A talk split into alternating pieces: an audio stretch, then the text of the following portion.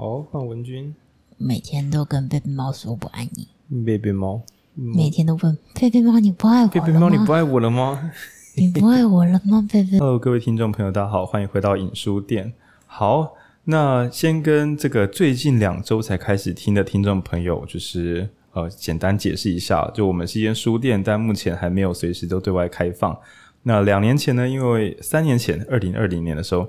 那由于我们觉得这个开书店不看书很奇怪，所以就有办线下的阅读活动。然后呢，现场读完之后，大家聊完很开心嘛。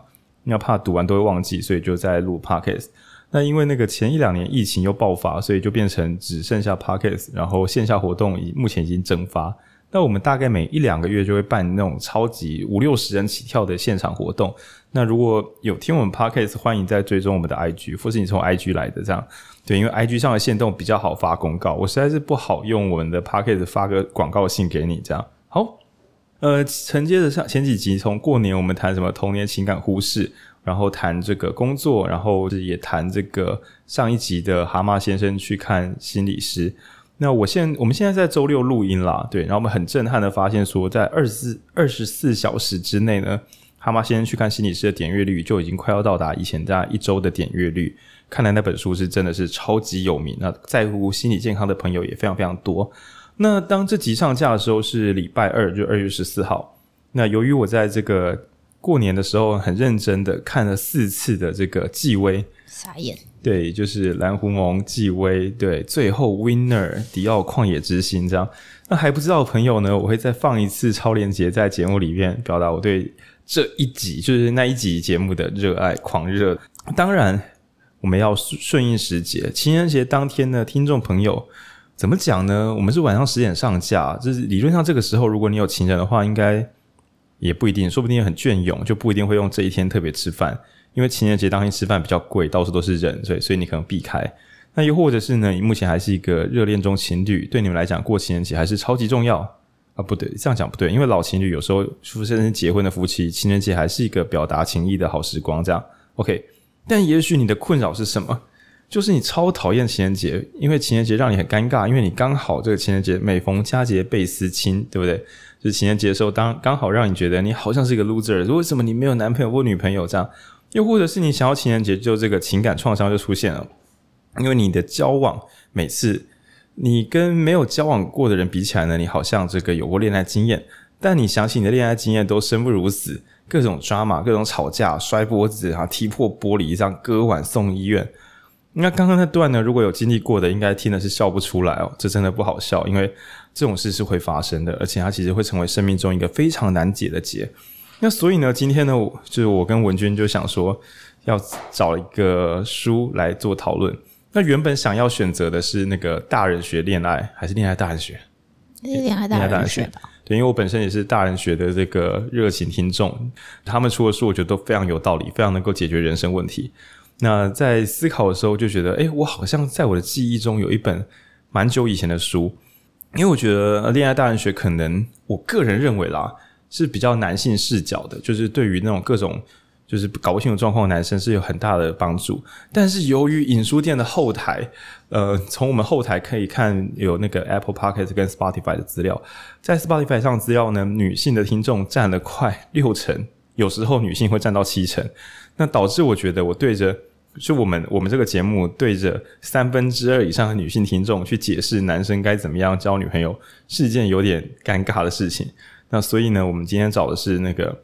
陈雪老师在二零一三年的作品《恋爱课》，它的全名叫做《恋爱课》啊，《恋爱课：恋人的五十道习题》。对，那是五十个篇章。那我最近想起陈雪老师呢，是因为我被他的广告文打到。大家有在家里煮饭的经验吗？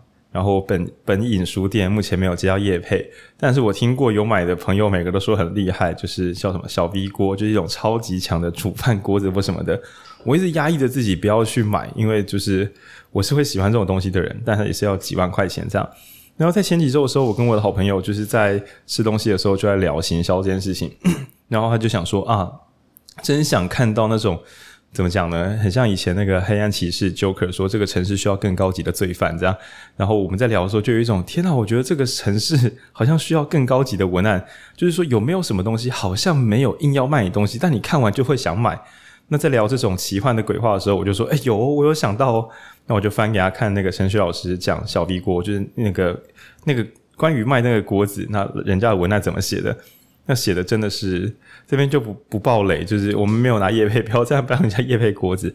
但总之呢，我也是在看那些文章，看到那些关于生活的美好啊，关于情感的一些犹疑啊，关于过去的伤痛以及未来展望等等的时候，突然想起说，对，如果要录情人节特别节目的话，很久很久以前呢，我也被推荐过这本书。那时候翻个两页呢，就很像这种吸血鬼看到银，然后或者说看到阳光，然后就呀，我就把书丢掉跑了。这样，那事隔多年回来看，好像有点太晚回来看了，因为呃，自从就是弗洛姆爱的艺术像一种符咒这样，它已经治疗过我的身心，我仿佛不会再进入 drama 的狂暴的互相伤害的爱之中。那所以，我一开始在读的时候想说，糟了，这本书我该怎么导读呢？对，那所以我跟文君就很认真的搜寻一些听过的故事，对，不是我们自己的啦，也不是我们朋友的啦，对，大家今天不要瞎猜，就是我们搜集到的一些生命故事，然后混着这本书，那想要想要给各阶段的情人、恋人们。包含还单身的人呢，我觉得你只是恋爱之前的人而已。这样，那给大家一些这个讨论，真的不敢说什么启发或教学，没有没有这件事情。好，那今天的节目呢，虽然在《恋爱课》这本散文之中，大概有三分之二的篇章都是极度痛苦的，对，就是半夜大吵架啊，一个人流落街头啊，然后自己不小心，也不敢说不小心了，陈旭老师在里面也不敢说自己不小心。因为种种的纠葛，所以成为外遇的人，又或者是自己满怀期待的想要当一个好人，这次换对方外遇。总之，就是最残酷的那种互相拉扯，那非常痛苦，没有一丝平静的这个这种恋爱方式，占了全书的三分之二。但是呢，情人节嘛，那因为我们今天下午也在在我们书店有刚好巧遇，对，巧遇这个 影书店听众刚好来，那我们刚好要录音，所以就有遇到这样。然后我就发现说，嗯，我们的听众如果喜欢我们这种疯疯癫癫的频道，这个说不定呢，你已经被太多书浇灌过了，就是什么心理学啊、经济学什么，你已经被迫成为一个理性的人了。要你谈 drama 的没有明天的恋爱，搞不好你会觉得说，那真的很无聊。我想要听奇怪的东西，我不如就去听影书店电台就好了。这样，OK。那所以呢，呃，我们今天把这四个阶段摊开来。好，那第一个阶段是晕船。我认为，当我自己还是个单身仔的时候，我真的宁可有一个另一半可以吵架，可以互相伤害，也好过单身啊。因为就觉得说单身是世上最惨的状态。那所以，我们等一下会从第一阶段单身以及晕船开始聊起。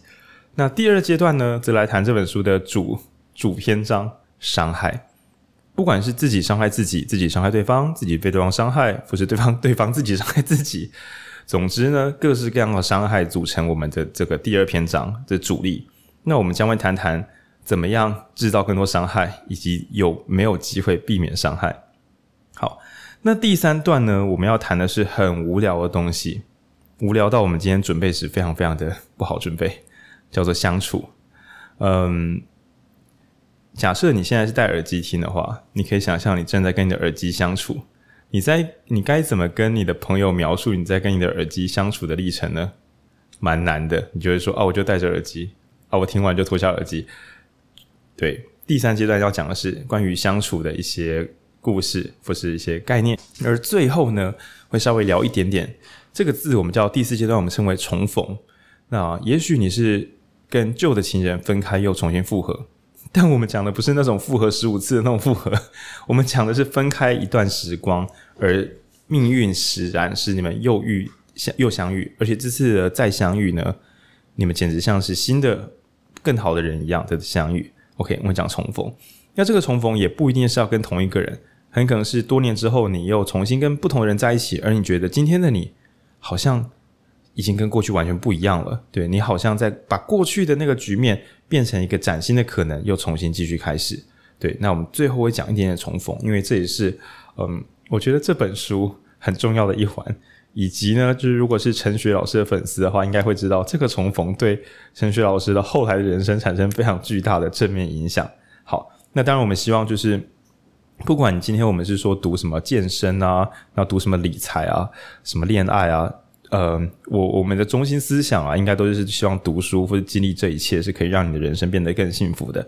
所以，我们今天呢，不管是什么晕船啊，互相伤害啊，那或是说怎么相处，然后或者是说有没有机会久别重逢，那我们这一切呢，固然等一下会讲一些不同的故事跟垃圾笑话，是难免难免这样，但希望都是可以往正面的方向前进。OK，好。那真的是跟新听众就是再次说个拍谢，就是十分钟了都还没有开始讲述，对，以后也会常常这样子哦，请海涵。OK，好。那首先呢，首先呢，先来讲第一阶段的这个交往前的晕船。那从书中我摘要一段短短的话，那陈雪老师在书中认为说，正常人应该都会希望此刻眼前交往的人是可以天长地久吧。如果你不是欲望作祟或是寂寞使然的话。那在此呢，我们就要跟各位单身仔、晕船仔，或是已经分手过，等一下又要再去晕船的各位朋友们，先做个劝告，请在交往前分清楚，你想要天长地久，还是你想要嗨一下？为什么这么讲呢？因为欲望使然讲得很明白嘛，就是你可能只想要性，或者你想要一个美丽的、帅气的人陪伴的人，让你觉得很快乐，这叫欲望使然。另外一种则是一个人真的太寂寞了，就是太孤单。那你可以想象说，情人节的时候，什么以前很久以前，老人家会说什么啊，去死去死，对，这样就是看到人家情侣就看不顺眼。那主要就是一想到自己是一个人度过，就觉得很痛苦。那在过年的时候比较红的那个影片，你们可以看到男性朋友有时候会觉得这个一个人过真的很，就是觉得好像没有办法。跟别人建立关系，没办法把心里话跟别人说，没办法共享一些快乐，所以你可能是欲望使然，或者是欲望作祟，或寂寞使然，以这样子开局想要谈恋爱，应该都是这个晕船前兆。因为如果你是因为欲望不寂寞，你就只会想要找一个人可以投射你的欲望，还有消除你的寂寞，你几乎没有办法看懂眼前这个人。对，所以这个时候谈的恋爱，就是我们可以说，如果你已经听过这个节目。然后以后你又做类似的事，你就可以说我执意想要一个盲目的热恋的的这个状态。那此外呢，除了欲望跟寂寞之外，我们在讨论时还发现一个东西，叫自我实现式的恋爱。什么叫自我实现式的恋爱呢？呃，这这边我只能用男性朋友的视角，就是男性朋友，尤其是呃需要面子的男性朋友，对，那这时候就会有。一种自我实现叫做我要借由有另一半来让我看起来像是一个值得被爱的人。人家都有伴，只有我没有，难道我看起来很烂吗？不，我不要。我希望我身边有一个人证明我不是没有人要的。那当然呢，不分男女也可能跑出自我实现的另外一种版本，叫做我是能够爱人的人。对，我要有另一半，让我可以投注爱。就假设我很喜欢很能打电动好了，就是他就是我的电玩，没有他我怎么证明我很会？能够把游戏玩得很好，这样，所以呃，要么就是证明自己的身份地位，那我是一个值得被爱的人哦，有人爱我，那或者是有一个课题可以让你去发挥你的能力，发挥你的才华，然后让你去爱人。那不管是出于欲望还是寂寞，还是你想要成为一个值得被爱的人，或是你想要成为值得爱人的人，呃，在我们的讨论中，就是以以这样子开场的恋爱，应该都是迷失的，对。那不知道文君有没有什么想要补充？嗯，我我觉得一开始的迷失不一定就就真的不行。对对对。呃，如果你真的是为了这件事情而开始的话，可能就是呃需要小心一点。然后就我们刚刚讨论也是，我觉得女生好像比较比较不会，呃，就我认识女生比较少这种。就是当然大家单身的时候都还是会就是有某种哀哀叫，但是呃比较不会觉得因此呃，我知道有些男生好像比较容易因为这样觉得有点。就是这是某种人格的，呃，对对对，就很受创，就很像比起没车没房，完全交不到女朋友，好像是一种很危险的缺陷。而且我觉得卖恋爱课程的很多都会讲，就是说你就是什么自信不够啊，或是就是会把你讲成你这样是一种毛病，你不解决的话，机器人 Q 港的那种的那种。呃，你可以说有一种不叫什么 PUA 吗？然后 PUA 本来本来原文应该是很单纯的，就只是什么搭讪技术、搭讪艺术。那技术艺术没有好坏，只是 PUA 不知道什么后来已经偏向是打击对方的信心，使对方失去信心之后，你再轻而易举的去收割对方，收获对方这个人。那如果 PUA 真的是这么糟的东西的话，我必须开玩笑讲，许多恋爱教练的课程第一个 PUA 的就是这些男性朋友，你就是这么烂，你才交不到另一半，你还不来上我的课吗？然后这些人学到理论，又是设法去让女生们觉得，哎，眼前这个男生好像比较有自信啊，比较厉害，然后甚至会用一些小动作，类似他们俗称就是，哎，文君你有看过那些课吗？没有哎、欸，我先简介一下好了，大家女性，因为我们女性朋友占快七成，有一种招数就是，呃，设法不着痕迹的削弱女生的自信。但这边削弱不是故意说啊你什么成绩很差，不是这种，而是因为很多男生遇到喜欢的女生的时候，会进入一种过度仰望的失神状态。文俊，你有遇过那种事吗？没有哎、欸。好，fine。我我以前常常 就是就怎么讲呢？大家小从小到大呢，就是比较。没有信心的男男生，家里不是很有钱，或是呃住比较乡下的男生，我们时常都是一种潮州土狗状态。潮州土狗，我在附连结，亮亮帮我上了潮州土狗，这样 OK。那什么叫潮州土狗状态呢？就是眼前的女生都是女神，我喜欢的女生一定是女神。如果她不是女神，我就不喜欢她；如果我喜欢她，我一定是喜欢到我无法直视着她的眼睛。那也许我就会想说，那丢呗。但这怎么讲呢？我们的影视作品里面呈现的男女交往。好像很少有一种是那种王子与公主，不是王子与丑小鸭，对吧？如果是给女生看的，都是这种版本。对，超级帅气有钱的男生跟就是很就是穷但是有个人风格的女生这种版本。那另外一种反过来就是男性，然后追求一个遥不可及的女性，对，就是那种野生的王子，通常也不是真的王子，就是野生的潮州土狗，拿着一支剑去救公主，最后自己成为一个了不起的那种那种人。那这个脚本很糟啊，因为在这个脚本里面呢，就是男生遇到喜欢的女生，就特别容易表现得奇差无比，话都说不好，或干嘛的，或是觉得自己很糟。好，于是呢，有些恋爱教学就会觉得你这样不行，你要能够跟那些女生开玩笑，才有办法跟她平起平坐。那所以可能就会就是类似调情或什么，就是稍微找一点点小借口，稍微批判一下女生，就是小擦擦撞了一下车啦。比如说女生很漂亮，但你还是说，哎、你这样子这件事变胖，就是讲一些这种话，设法让自己看起来比较没那么不安。那我觉得就学术理论上不排除这有机会。比起你尴尬到不敢讲话，你敢跟人家开玩笑，当然是比较自在的。可是如果你内在没有自信，你只是被那个模组去讲那些话，一个没有自信的人来这边靠北你，我想正常不要说女性朋友，男性朋友也是。想象一下，有一个亲戚看起来就是状况很差，然后他过来硬要摔你两下，你应该只会觉得。干起来公杀小，那所以呢，如果男性朋友自己想象一下，一个跟你不熟的人跟你聊天时，时不时想要跟你是稍微小开个玩笑这样，但你跟他又不熟，那而且对方感觉不是很有信自信，他就是一边看起来有点自卑，一边想跟你开个玩笑，应该是超不舒服的吧？所以，呃，想要借由开个玩笑来产生自信，这招如果失败，就会看起来超像个怪人啊。对，那当然也会衍生出各式各样，比如说很自在的，你能不能跟我说，哎，我觉得你蛮漂亮，可以跟你要个 IG 吗？要个 Line 吗？那当然，我自己在看这些 恋爱教练的 YouTube 的时候，我觉得最后的奥义都是谁能够真心的很放松。那所以一开始的时候，在那个初始篇章中，我们之所以要说这个晕船，是因为，嗯，你可能会说，没有，我不是出于想做爱，我不是出于欲望，可是我我就是想要有一个人陪，我不是出于欲望。然后我说，哦，那你是出于寂寞吗？你说，干，出于寂寞？那没有，我我只是想要。证明我是值得被爱的人，那我就跟你讲说，哦，你是把别人当工具，然后让你看起来很有行情吗？那于是你跑到最后一个格子说，没有，我我想要真的有一个我喜欢的人，让我去爱他，让我确定我自己是一个有爱人能力的人。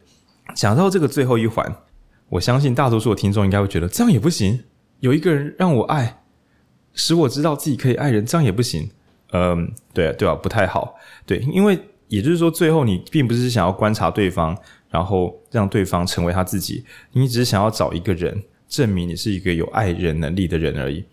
那如果你这样听不懂，你就想象说，你爸跟你妈生你下来是因为他们想要证明自己能够爱人。你自己想一想，你的这一生都是为了证明他们可以爱你。那他们就是做任何事情，原则上你要怎么样是你的事，可是你要给父母亲一个机会，让他可以表达他对你的爱。那这样不是很烦吗？对，那也就是说，他不在乎你的真实样态，他想要证明你可以陪他演这出戏，叫做他是一个能够爱人的人，这都是很危险的。那有一种这种什么圣母型恐怖情人，他就会一切都让着你。对，你要外遇也没关系啊，你不赚钱回家也没关系啦，你就作息混乱，然后就是把生活搞一团糟也没关系，因为你人生越烂，他越能够证明他是能够爱你的。然后当你想要就是变成你自己哈，独立自主改造生活的时候，这个说不定他就觉得说，诶，你这样子是不是觉得就是我不够爱你，所以你才想要奋发向上呢？甚至会出现这种神秘的鬼打墙。然后呢，一个圣母型恐怖情人在爱你的时候，一旦你想要分手，你知道写的不对吗？你可以猜猜看，就是你啊。对，因为在局面上来讲，他这么爱你，而你没有特别爱他，你怎么能够离开呢？对，所以我觉得大家要三思，就是纯粹借由爱人去作为这个怎么讲，把对方当做一个付出爱的客体，这件事情，不管是你还是对方在演这一出，都会有点可怕。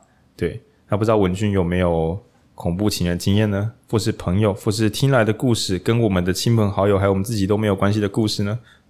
恐怖情人吗？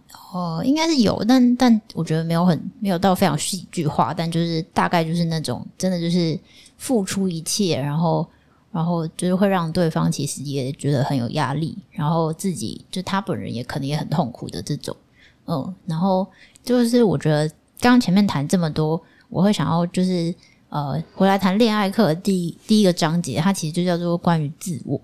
然后他就写说，所有的爱情都是自我的问题。嗯，那我觉得这是一个非常好的开头。就如果大家听过我们《爱的艺术》的话，其实我觉得在谈的东西是一样的，就是你应该是先回到你自己，然后就是你到底呃是个什么样的人。这个问题解答完之后，你才能够去讨论跟别人的关系。我，我不能够借由跟别人恋爱来找到我自己是谁吗？也是可以啦，但我觉得会会比较辛苦，对两个人来说都。有点堵啊，有点堵。嗯。对，而且如果两个人都来玩这套，很容易两个人就变捉迷藏，找不到谁是谁。嗯，然后就像刚刚前面讲，就是那个纪委的那个影片，我看了一直觉得很不舒服的是，原因是因为就是那个男生他完全没有把女性当成一个想认识的客体，就是一个对象。欸、对，其实他好像没有真的想认识对方，他他就是来要个赖而已。对，就是在在对在那个影片，对，我觉得这位朋友如果对。恋爱课这本书，你对恋爱有兴趣，真的可以看一下那个影片。总之，那位想要追求异性的这个想要追求、想要找寻交往机会的男性朋友呢，每次聊天如果不顺利也好，不顺利他就会找机会说：“那我可以跟你跟你要赖吗？”那根据我跟朋友们一起看，都觉得就是男性朋友这位要赖的男性朋友，他的 mana 他的魔力已经用完了，他已经无法再支撑这个桌上的聊天，因为身心俱疲，不如要个赖，假装很放松，但其实是一脸想逃。然后呢，直到有一个女生也超好聊，第三个人超好聊，她仍然在一个非常好聊天的局面，一个极度顺风，可以继续交朋友、互相认识的时候，说：“那我可以跟你跟要赖吗？”我觉得今天很开心，就急着下班这样。对，然后所以说，呃，如果你没办法好好认识你自己，你说不定连认识别人的力气都没有。然后我们今天讲的恋爱这件事情，我们在括号分个层次，你应该是来交往的，就是更深切的认识一个人。你固然想要有恋爱的火花，但是没有意外的话，你应该会更想认识眼前这个你说谈恋爱交往这个人吧？那如果你连自己都搞不清楚自己是谁，那去认识他人恐怕是很困难的。更不要说一开始你就不是为了挂号，你真的不是为了交往而来，你真的是为了恋爱而来，你只是为了那个一瞬的火花。那这一瞬火花就没办法撑太久啊！就像 ATP 也有两种系统，就是好，改天再聊。磷酸系统啊，红肌肉跟白泄露泄露好，嗯，然后我觉得就是其实我觉得虽然书名叫恋爱课啦，但终究它其实就是一种关系。然后我觉得关系它就是一个长时间的。就如果你今天只是想要就是约会啊，感受这种怦然心动啊，没有要进入长期的关系的话，那也没关系，那那就是就是一个选择。但我们今天要聊的应该比较像是。呃，有这些约会，然后有这些怦然心动，以及有更多更多的后续的话，到底是怎么样的？怎么样的情况？真的，嗯。那文君，你有过怦然心动的经验吗？就是恋爱，就是否怦然心动恋爱？应该是恋爱的时候发现自己有在怦然心动吧？哦，好像这样比较好诶，因为有些我觉得是爱情的各种影视作品看太多，就求那个。我也想要有那么戏剧化的我想要有那样子的哦，我好像没有诶。对，就是奉劝各位，嗯，如果你想要有那种东西的话，你跟就是几乎跟难以长期相处是可以画上一个大约这样。好，那总之第一阶段晕船的话，我也讲来讲一些听过的晕船故事好了。我想要讲哪个好？这样，诶，这样这样子听起来，大家好像每个都变自己的故事。不管你交往过几次，你可能都会在某一次，也许是第一次，也许是中间某一次，突然有一种此刻才是真的，前面全部都不够刺激。然后那个刺激呢，你会就是真的会喘不过气啊，头昏眼花，甚至会有一种就是怎么讲，赶车吗？全速奔跑之后的晕眩感，对。那如果你有以下症状的话，你都要小心。眼前让你这么心动的这个人，可能没办法陪你太久。如果你后面没有做对应措施把它接起来的话，好，那么再继续来讲到底发生了什么事情。这样，那接下来我们就要准备来进这个本书真正的重点是互相伤害。好，那我我跟文君在分析说，到底什么东西对于互相伤害的几率比较高？那什么样的情人又值得让你长期投资？因为今天并不是说你只要跟另一半稍有吵架，你就在那边很抓马说啊，他伤害我了，他没有帮我买早餐，这样是不是要分手？不是这样的。那但是到底什么时候要停损，就是分手？那什么时候要继续跟对方交往？那我们等一下有一些很粗糙的分析。那先讲一下伤害，呃，一般的情人的互相伤害，我们这边讲的不是那种冷落或什么的，而是真的就是。吵来吵去，然后觉得对方不爱自己的这种互相伤害，我们几乎可以用上一本聊到的《蛤蟆先生去看心理师》他的那个父母状态跟孩童状态，有一派是这样子的：不管对方做什么，你几乎上都会反射的说：“天哪，都是我不好，我做错了什么让他外遇？我做错了什么让他对我没有兴趣？我做错了什么让他就是说没感觉了？我该怎么办？我该怎么办？是都是我的错。”就是你不断的指责自己，然后对方说什么，那都都。就是以对方为准。那孩童模式的交往有时候会让你的情人压力爆干大，因为等于是这根本不是两人关系，对方一个人呢要演，不只要演你的伴侣，还要演这个爱情局面的控场者。对，因为你一切都听对方的嘛，所以今天这个爱情如果有什么不好的，那就是对方的错嘛。毕竟我们的这个你，你把对方当做你你的支配者。对，所以你等于是这场恋爱的成败交给对方来负责，你只要负责演好你的基层就好了，这是很可怕的事情。那当然也会有另外一种反过来的，就是我们称为父母形态。你总是会知道对方真的是不行，哎，你可以可以改一下。如果我们还要继续交往，你能不能够把这个做好，把那个做好？对，那这两种形态呢，如果刚好又遇在一起的话，应该可以吵个没完没了。对，还是会这样会很幸福呢？就是一方会一直想要教对方怎么样成为更好的人，难以想象。对，总之，如果你一开始在交往的时候，我们上一本讲到的那个蛤蟆先生去看心理师，你原生的很需要顺从，或是你原生觉得事实上有一个真理是由我来发布，这两个状态没有消除掉的话，应该是很难真正的看见对方，因为你都是在扮演一个你过去人生中的一环。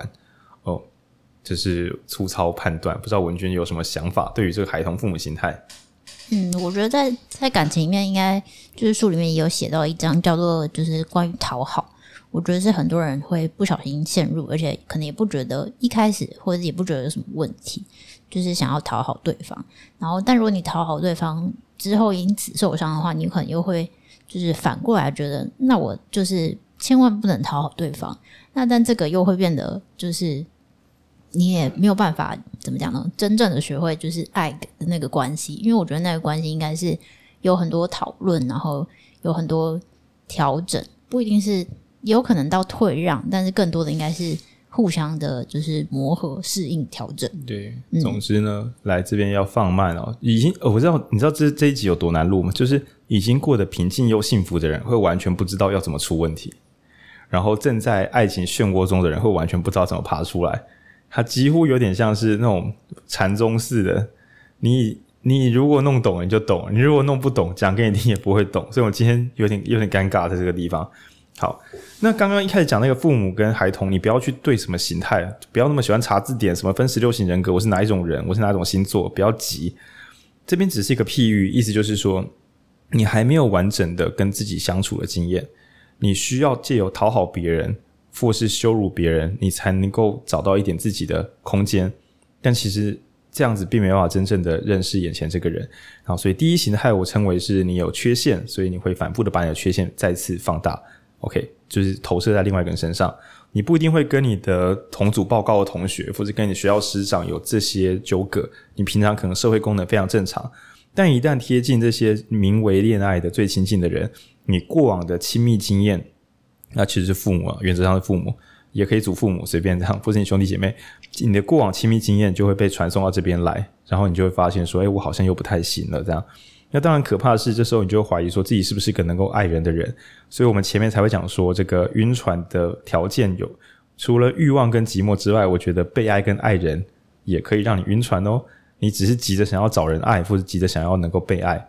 那想要知道更多爱跟被爱的伤痛故事，那亮亮这边可以帮我上那个超链接，就是令人讨厌的松子的一生。对，想要知道什么叫晕船恋爱 drama 生不如死吗？对，那这部电影我觉得是极度适合的。好，那讲伤害的那个孩童父母形态，就是所谓缺陷形态。那下一个呢？程序文君刚刚讲的。第二个是我以前超级喜欢犯的东西，叫做呃矫枉过正。对，你曾经尽你的全力去爱一个人，当然你不知道这叫父母形态、孩童形态，你不知道。总之你能做都做到最好了。你可能在大半夜的时候呢，就是对方说有一点需求，然后你就买鸡汤去人家家里面，这样，然后台风天帮人家修水管之类的，你把你一切能做都做尽了。然后呢，对方说你哪里不好，你能改都改了，做到完美。对，然后呢，你甚至认真读书考试，然后有一份就是工时很长、薪水很高的工作。那就算你加班到快死的时候，你一回家想说给他一个 surprise，surprise motherfucker。对，根据我们的传统定理，这种全力付出给人家 surprise 的这个晚上，差不多是该看到他跟另外遇的对象在一起的那个晚上了吧？那在那瞬间呢，你就仿佛被车撞，甚至。我想听众们可以同理啊，如果你真的对一个人付出一切，结果累得要死，给人家一个惊喜，结果哎、翻译翻译，什么叫做惊喜？惊喜就是他跟另外一个人就在你家里，这样还不去别的地方，还在家里呢。那这个反弹式的冲击的痛苦，我猜想说不定比被车撞还要恐怖多了。因为被车撞，马上一秒后你就失去意识，醒来之后，朋友们会包围，有说有笑。没有几个被车撞的人会觉得自己不好，即使自己真的不好，就是即使你真的违规过马路被撞，你也会想说，干那个是没眼睛哦。但是，但是被外遇的人的冲击程度，除了除了就是心里很痛苦之外，自尊的破损应该也是非常非常剧烈的。那于是呢，在这个破损之下呢，你会接下来你有两种选择，一个是再次奋不顾身的去爱人，诶诶，但是我们可以随便瞎猜，听众也可以随便瞎猜，可以投票这样。你如果这样子毫无分寸的去爱人，你大概又要遇到一个不真心的人，嗯，那所以你可以换一个路线，此后换你来外遇别人，对，就是我前面对别人太好了，我接下来很冷淡。其实很多那种怎么讲，爱情芭乐小说都是这样，就是男生或女生为什么这么冷淡，都是以前有什么爱情有受伤过，然后于是他这次变成超级冷淡的样子，那等待你来突破他心房，叭叭叭，好。那你上次受过伤，你上次太爱人了，所以这是反过来，你要不那么爱人，甚至你不要跟任何你真心喜欢的人在一起，因为你怕你会放真感情，所以你宁愿每次都说没有了，我只是来玩啦。就很像比赛比输了之后，每次去，就是我最近看大嘻哈时代有个最难以忍受的事情，就是选手们输了之后，有一半以上都说我只是来玩啦，交个朋友。林老师，你是真的付出全力，你都连词都忘了，还跟我说你来交朋友，这样对，就是你到底是出于。这个害怕，所以不敢尽力，还是你真的不在乎这一切？这是有根本上的不同的。那总之呢，当你不小心就是从全力以赴的爱人，结果被劈腿之后，换成你自己变成一个劈腿狂人这样，然后你看到对方伤心的眼泪，这瞬间打醒了你，你就心想：我不是这样的人，我要悔改。所以下次呢，你又重新成为一个百依百顺的人，没有自尊的人，然后你会再被人家冲康。然后你又重新想要成为恋爱的 winner，就想说谁来我就要欺负谁，我不要被伤害，我宁愿伤害别人。啊，是要到什么时候呢？对，那而且其实前面讲什么孩童跟父母模式是复制你的童年创伤到你的爱人身上吗？那我们刚刚讲的矫枉过正啊，更惨，你是复制上一个人的这个错误，然后传给下一个人。你的爸妈跟你从小相处十几二十年，你把这个创伤刻在身上，有时候大家真的是不敢怪你，诶，就是觉得说这条路很漫长啊，你要慢慢加油，对，这不容易，这样，对，毕竟就是什么不幸的人用一生疗愈童年嘛。但是呢，如果你是成年的时候跟别人谈恋爱，上一个人给你的伤，你又把它传给下一个人，诶，这真的是一个不太好啊。对，然后而且你根本就没有跟眼前这个人谈恋爱，你在跟你想象中的模型谈恋爱。比如说上一个女朋友跟你分手的时候说，因为你都不接我电话，那下一个人你就真的照三餐打电话给人家。但你不觉得很奇怪吗？你心中想的是眼前的情人，还是你在弥补上一个前女友？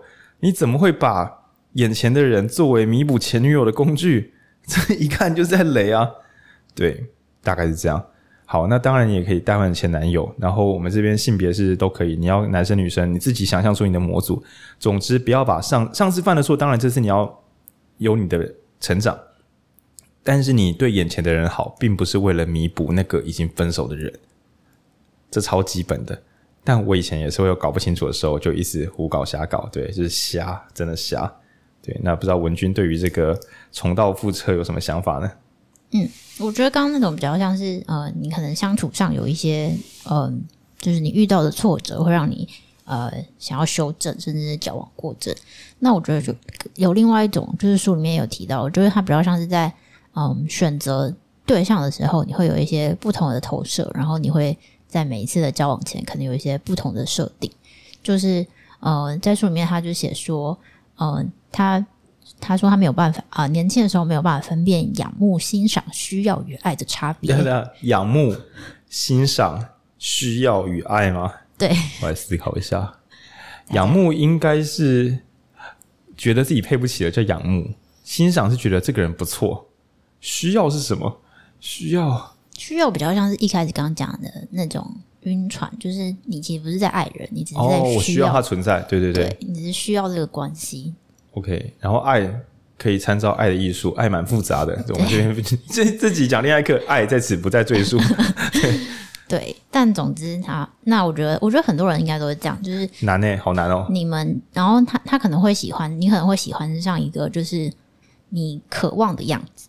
哦，嗯嗯，我觉得这个应该是蛮多人都有可能有经历过，或是可以可以想象，对，就是他可能有一种你喜欢的呃艺术天分。没有恋爱经验的朋友，你可以用找工作来想象，就你小时候可能想说要考什么科系，去了之后发现，哎，好像不太一样。外面人觉得很棒，但我觉得还好。或者找工作，对，就是不知道跟知道的差别，有时候是蛮显著的，对。但是找工作又不至于就是说你换间公司被人家说你是公司的骗子。但是谈恋爱，如果你好不容易跟你仰慕人在一起之后，自己就觉得撑不住，很容易大家就会觉得说你是不是花心啊、始乱终弃啊，叭叭叭。嗯，或者是你可能会变得就是很没有自信。然后像书里面就是他，就是老师他就写说他因为这样子之后，就是开始。呃，他并没有因为跟更好人在一起之后变得更好或更有自信，他反而觉得啊，天哪，我配不上他，然后就开始自我厌恶啊，自暴自弃啊，然后甚至更甚者，他就会在未来的每一次，他都他就说我一次一次飞向飞身扑向那些不需要别人的人，以证明自己确实不值得被爱。嗯，那这就会变成进入到就是呃，也是上一集说的那那种，你已经在玩某一种可怜的我的游戏。对，哦，这很可怕。对，就很像是当我还是一个傻孩子、疯狗狗、男性大学生的时候，确实在找人，就怎么讲呢？就是传，不管是传即时通啊，这样，没事。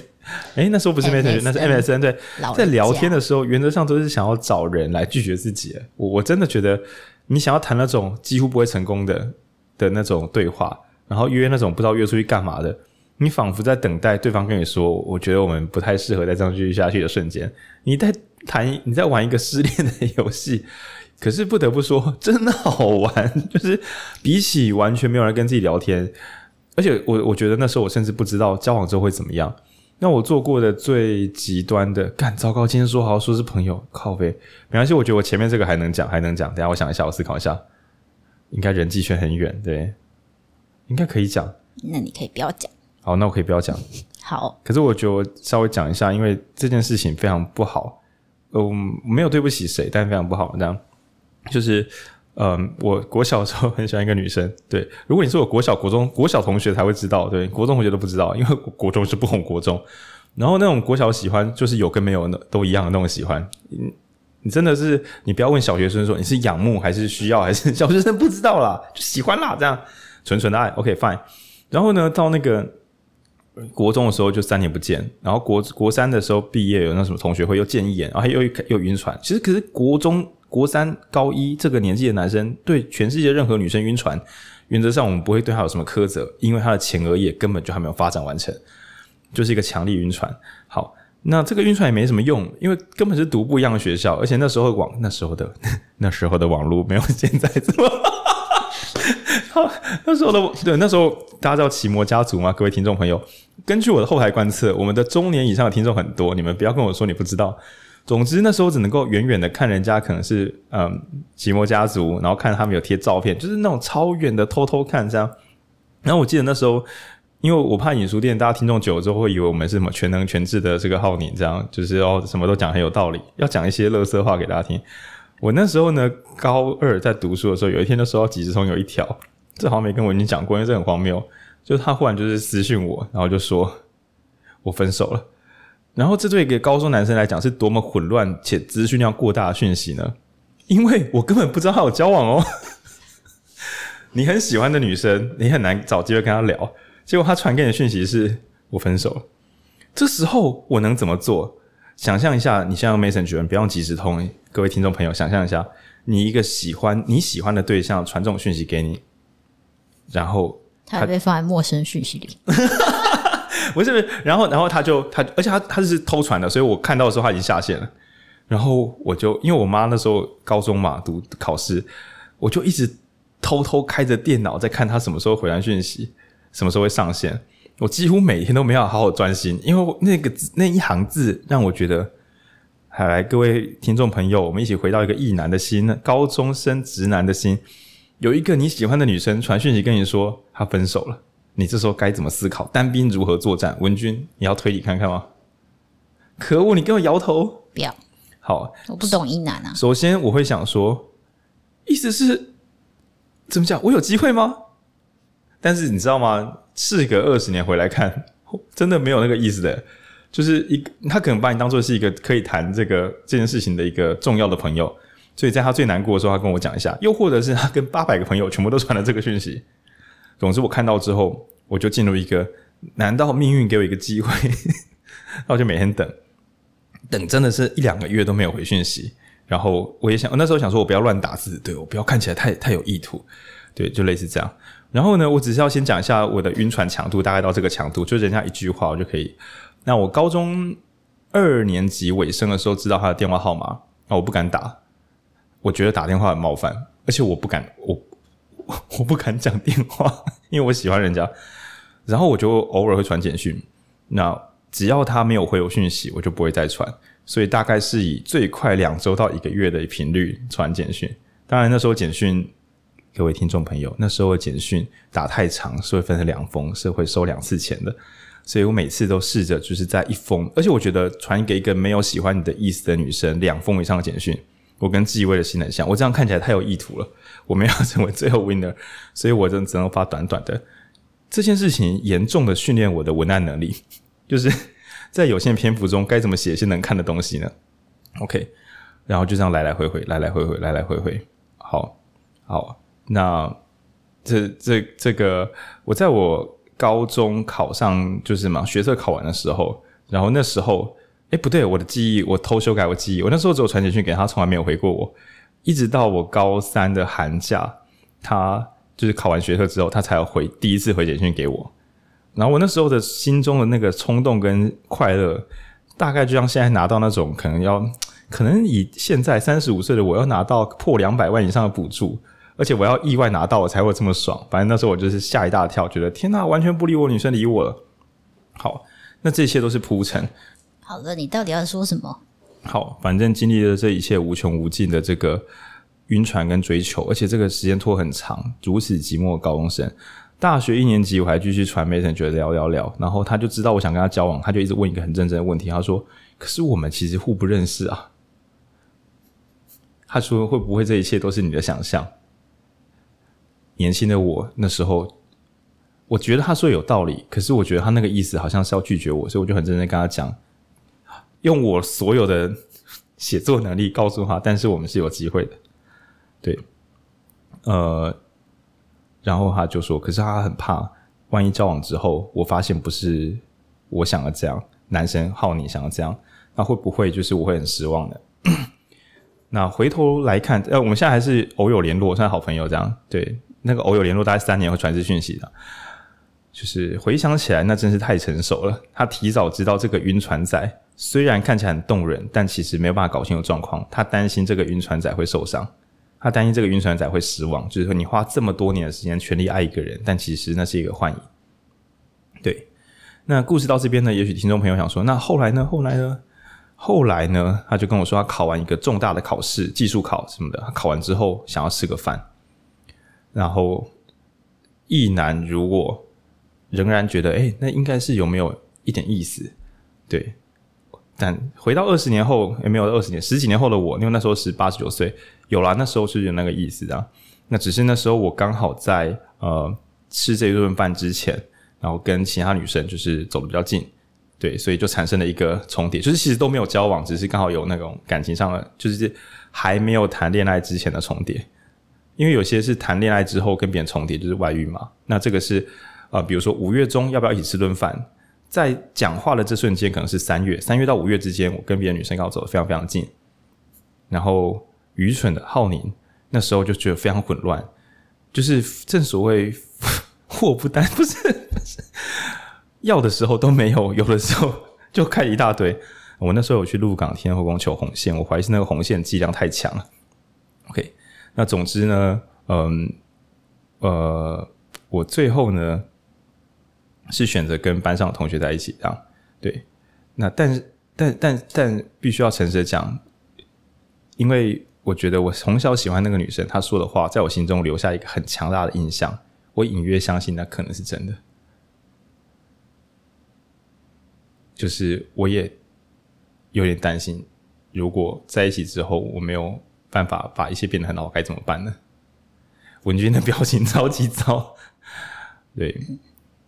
然后我觉得我逃避最想要交往的人这件事情，产生了后来可能有长达十几年的没必要的感情纠葛，都是为了弥补第一次的亏欠。所以，比如说怎么讲，我放下一个我追求这么久的人，我跟下一个女生交往的时候，其实我很容易做的，不管是好是坏，都是在投射上一个人我犯的错，我该怎么去修正它。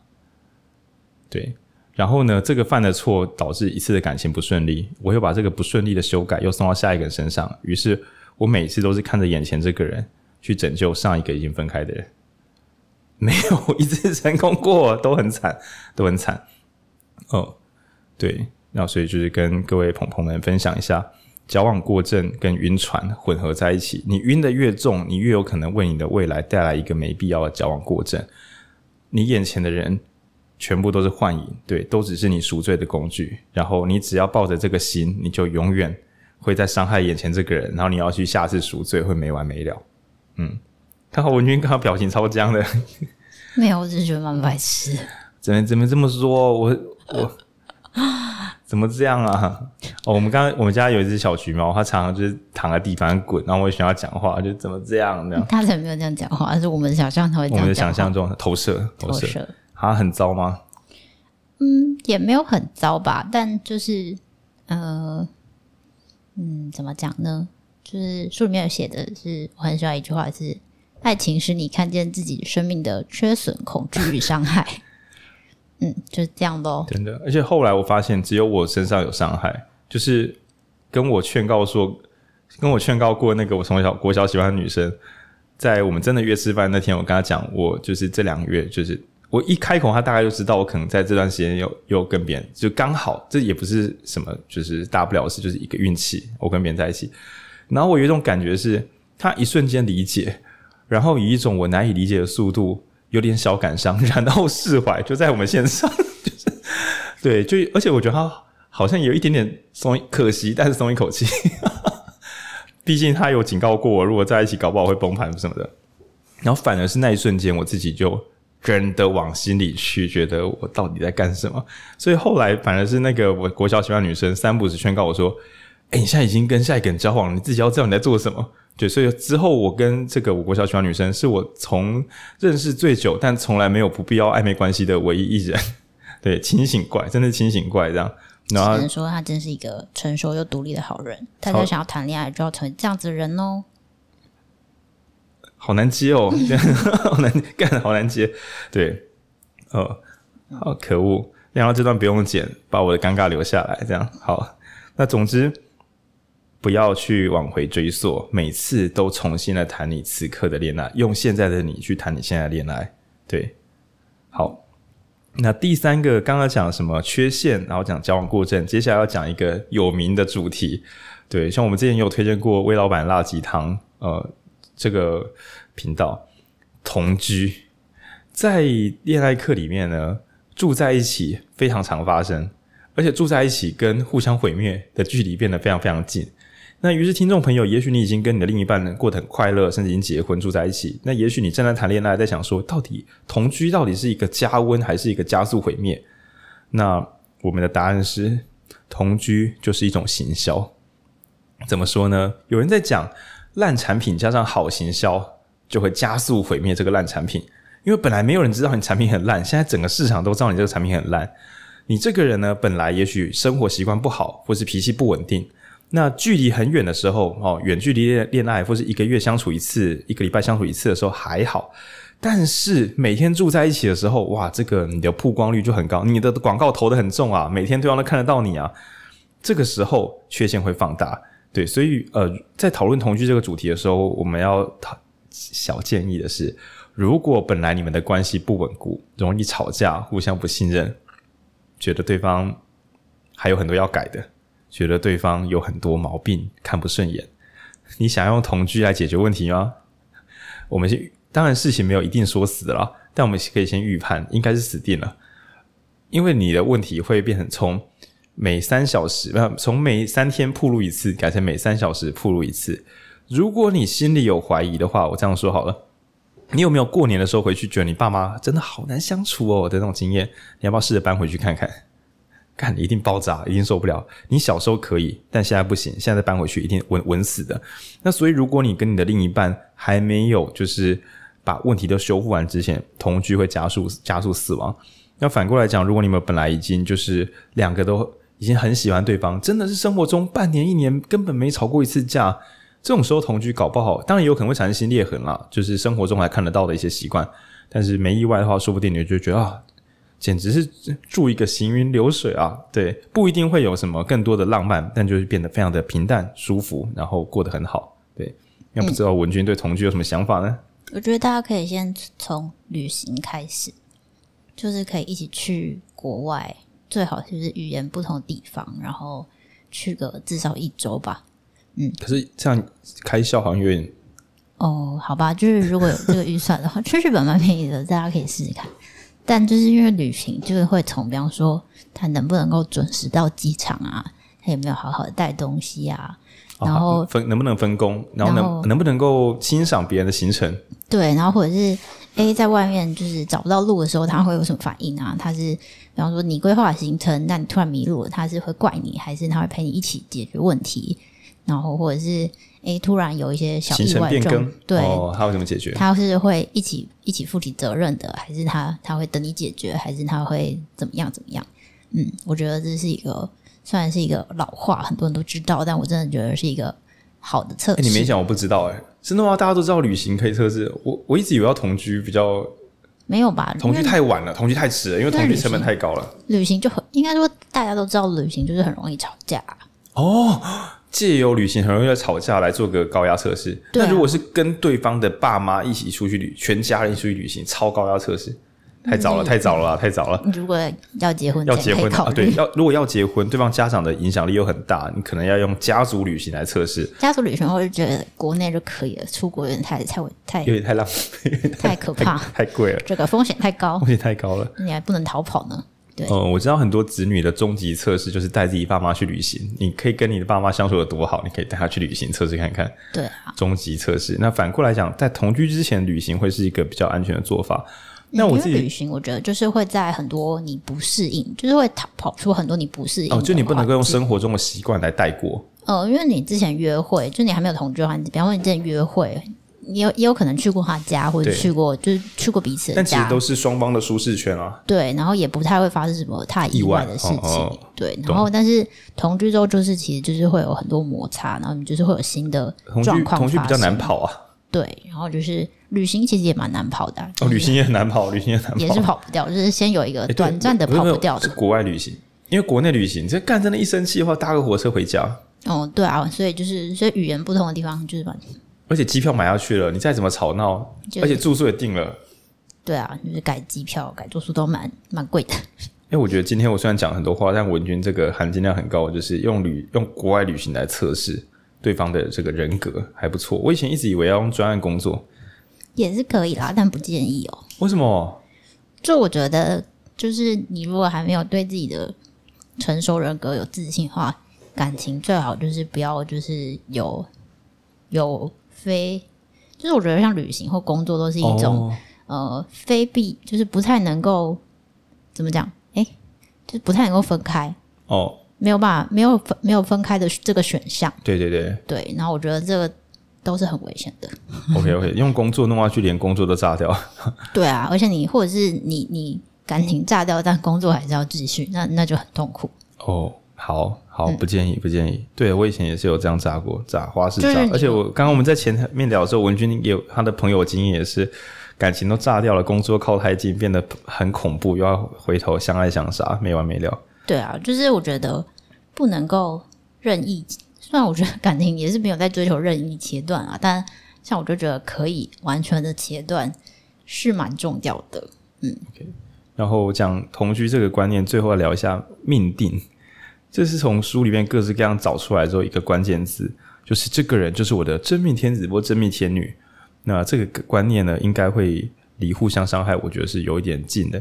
那跟前面的盲目有点像啊，就是你越是就是把对方当做是一百分的那个人，那十之八九你就越失去一起成长的这个空间。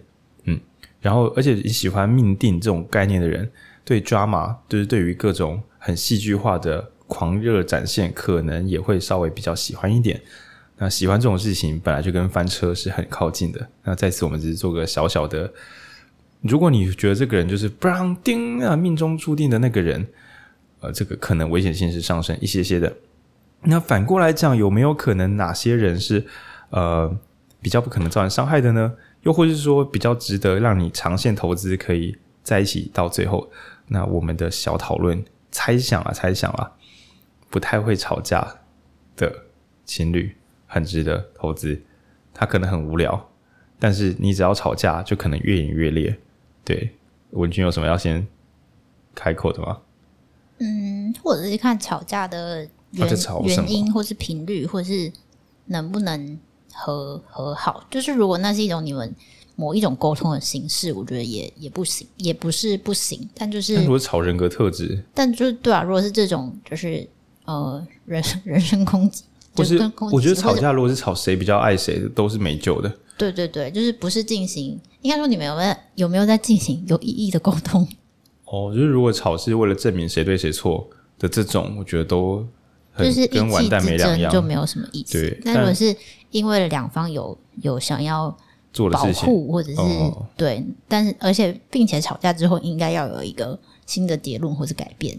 但我现在年纪大了，我越来越觉得成熟一点点的两人意见不同也根本不会吵架。就只是会不会送一下说，不是啊，你怎么这样？就是只是到这个程度，而不会真的真的不爽。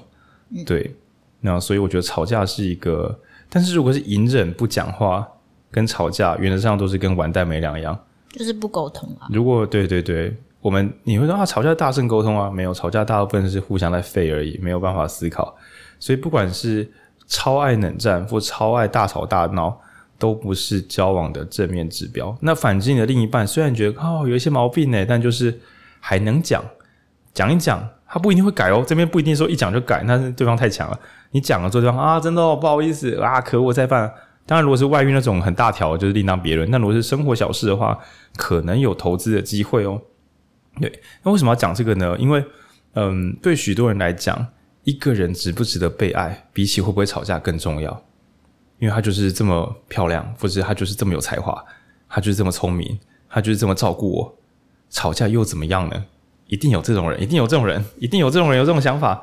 那我们会反过来觉得，一旦对方虽然是很吸引你的，但你们超容易真的吵架，不管是冷战、热战，真的吵架，你只要吵架频率一高，你就很容易。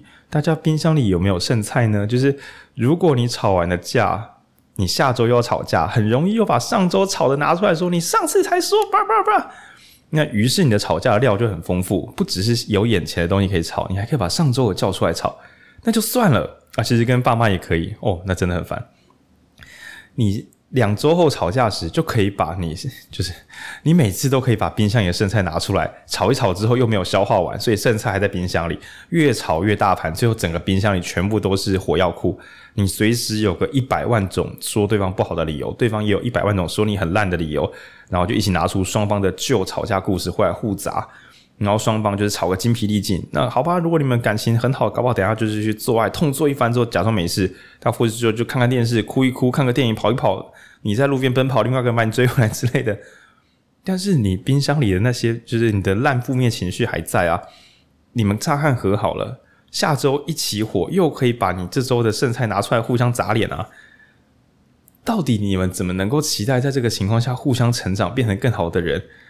光消你的力气拿来消气就差不多了，那所以呢，老宁的奉劝是：不管眼前这个人你再怎么觉得难以取代，只要超容易冷战热战，这本书没写，你就真的自己找个方法，找别的理论，找老师，找心理智商，想办法下车，不太可能会有未来的，除非你们忽然哪一个人情绪大转变，再也不吵，那不在我的理性想象范围之中。对，文君觉得呢？你有跟人家大吵架然后纠葛过吗？没有哎、欸，可恶！我是分手很果断的人，就是如果吵一两次，我可能就受不了了。这真的是，嗯，宝藏女孩，真的 干什么老人词？因为有些人会觉得什么，干才吵两次架就分手了，好无情啊！一定会有人这样想的，一定会有人觉得说，我们吵吵闹闹，最后还是复合，真是太好了。好了，我自己我自己曾经这么觉得，我觉得吵到炸掉再复合，就是真爱的展现。嗯，就是我们连这么大的吵架都撑得过去，我们哪有什么过不去的呢？下周一定可以再来吵一次。就是那个互相伤害，竟然变成一种真爱象征。你只要站远一点看，你就会觉得这两个人脑子坏了。这两个人脑子坏了，对。但是没办法，因为就是一个刚刚吵到什么都一句话都不想说，甚至快打架的两人。一小时后就和好如初，边哭边笑的抱在一起。如果你喜欢 drama 的话，哪有什么比这个更幸福呢？就是你的多巴胺整个都炸出来，刚刚相爱相相杀，现在相爱。然后你喜欢的不是互相伤害，因为那没有什么好快乐的。你喜欢的是那个复原的快乐，那个再怎么大的困难都可以一起面对的幻觉。因为这个困难是你们自己做出来的，又不是今天什么。你们忽然被倒会了，财务危机，你们两个人一起面对这个外部世界的不公不义。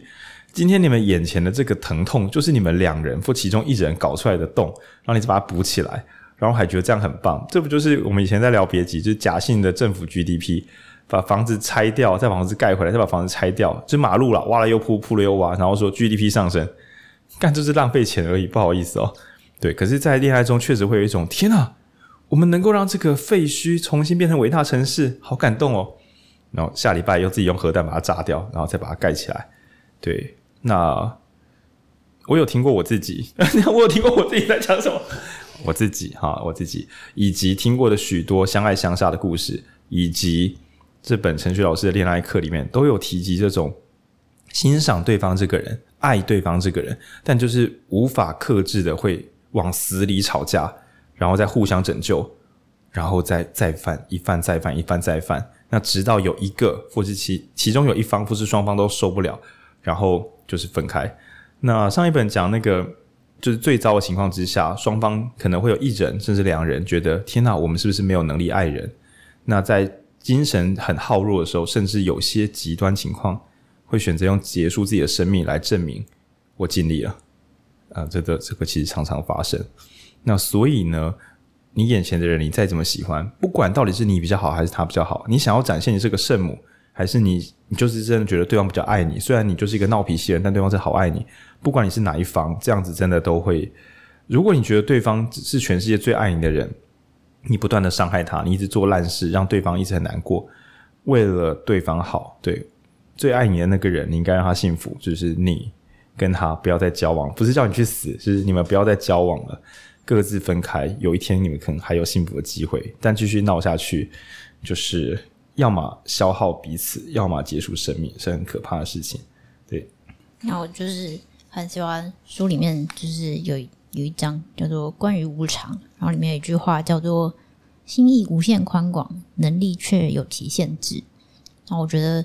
就是关于爱的能力这件事情，呃，爱的艺术也谈谈了蛮多，但是我觉得在恋爱课里面，它其实呃没有像爱的艺术的那个那么宽广，那么神圣，对对对，他有讲到自律什么的，那个嗯、就是它是一个非常广泛的能力，但我觉得在这里面，它比较像是呃，真的就是在关系里面，呃，你能不能够好好沟通，能不能够好好相处，那这并不是真的只是取决于你爱不爱对方而已，那它就是。需要一些沟通的技巧啊，或者是呃，可能生活的经验，让你知道怎么相处啊，怎么怎么应对进退啊。嗯，那我觉得这是，我觉得很多人很难去，有时候在恋爱的时候，就是什么叫做就是被恋爱冲昏头嘛。那你很难去理性的想呃想说这是一个很某一种很现实的能力，然后你只会想说啊，我们是不是不能继续爱了，或者是啊，我该如何才能够继续展现我的爱？那这其实都。可能都不是一个嗯，比较不是一个好的方向，而是你应该想的是，哎，我们如何能够去调和彼此的生活习惯？如何就是不要用吵架的方式来沟通？对，那这听起来是比较无聊的问题，但它其实嗯，更是一种爱的展现。我觉得，嗯，那我切让我切换至年少时期的这个直男视角。对，在我国高中或大学初期的时候，我觉得。那个爱，仿佛是这种想象出来的电波，愿力不是怨念的怨，是那个愿望的愿。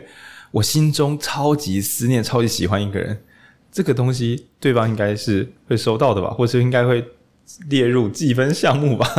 就是有些男生会觉得我这么爱他，我想要什么爱一个不那么爱他的人？但其实就刚刚讲，你有爱的这个心愿，你有这个爱的思想，你有这个爱的意图，但是你没有爱人的能力。就比如说，呃，可能对方需要一句安慰的话。你好想安慰他，但你说的让他越来越难过。那这时候你就要残忍的说：“我好爱他，但我没办法做到，我还需要学。”对，很遗憾，此刻的我还不能够真的让对方幸福，就这么单纯。那当然，有些情况更现实，比如说大家出社会成年，呃，不敢说大富大贵，但基本的生活自律跟基本的赚钱能力，这边基本赚钱能力大概就是赚到平均，就是日常可过生活，先到这边。那有些时候呢，你可能。自己还没有把自己的生活搞好，而对方很需要有一个安全感。那个安全感真的不是超级有钱什么的，而是一个基本的生活开支这样。那有些时候你就很怨恨说，为什么他不看重爱，他只看重钱？对，但其实钱他换算起来是安全感的一种实现方式。嗯，那所以你只能很遗憾的说，此刻的我，眼前这个人他需要的爱，我还没办法给得起。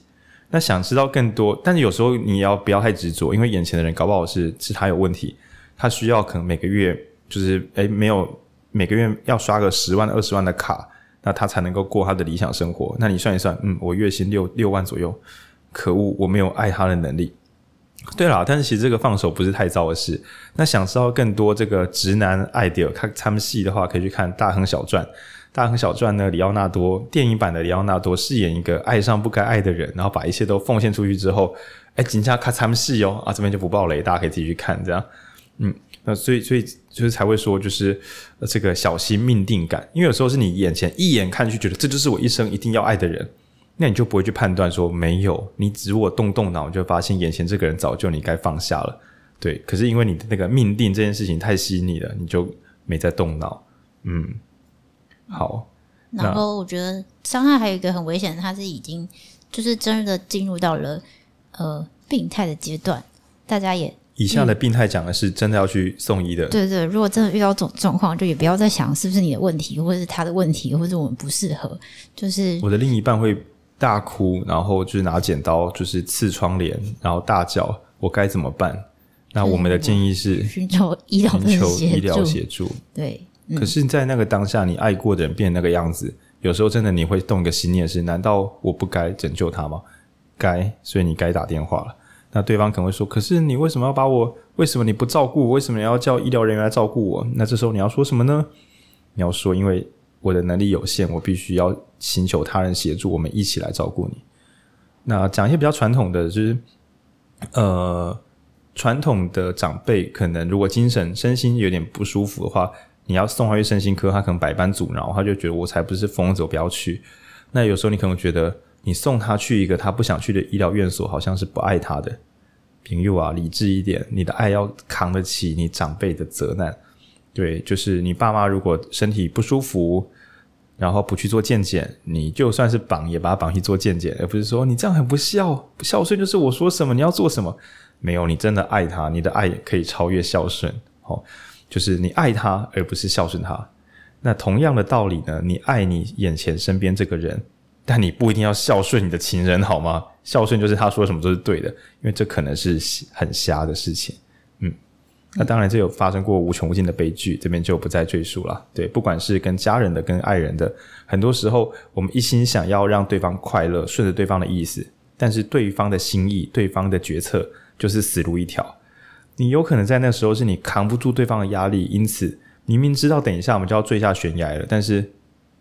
好，我要证明我爱他，我要跟他一起坠下悬崖，这就是恋爱的病态版本。嗯嗯，然后书里面解说，我们可以努力去爱，但爱无法拯救他人，爱是照亮自己的。我觉得这句话很好。可恶！我这是看这句的时候，我有划，我、嗯、我也有划线。那我一直想说，干，可是爱不是可以一直照亮两个人吗？但是我觉得应该说，就是他应该要是先照亮自己，而且他应该要是正面的，然后。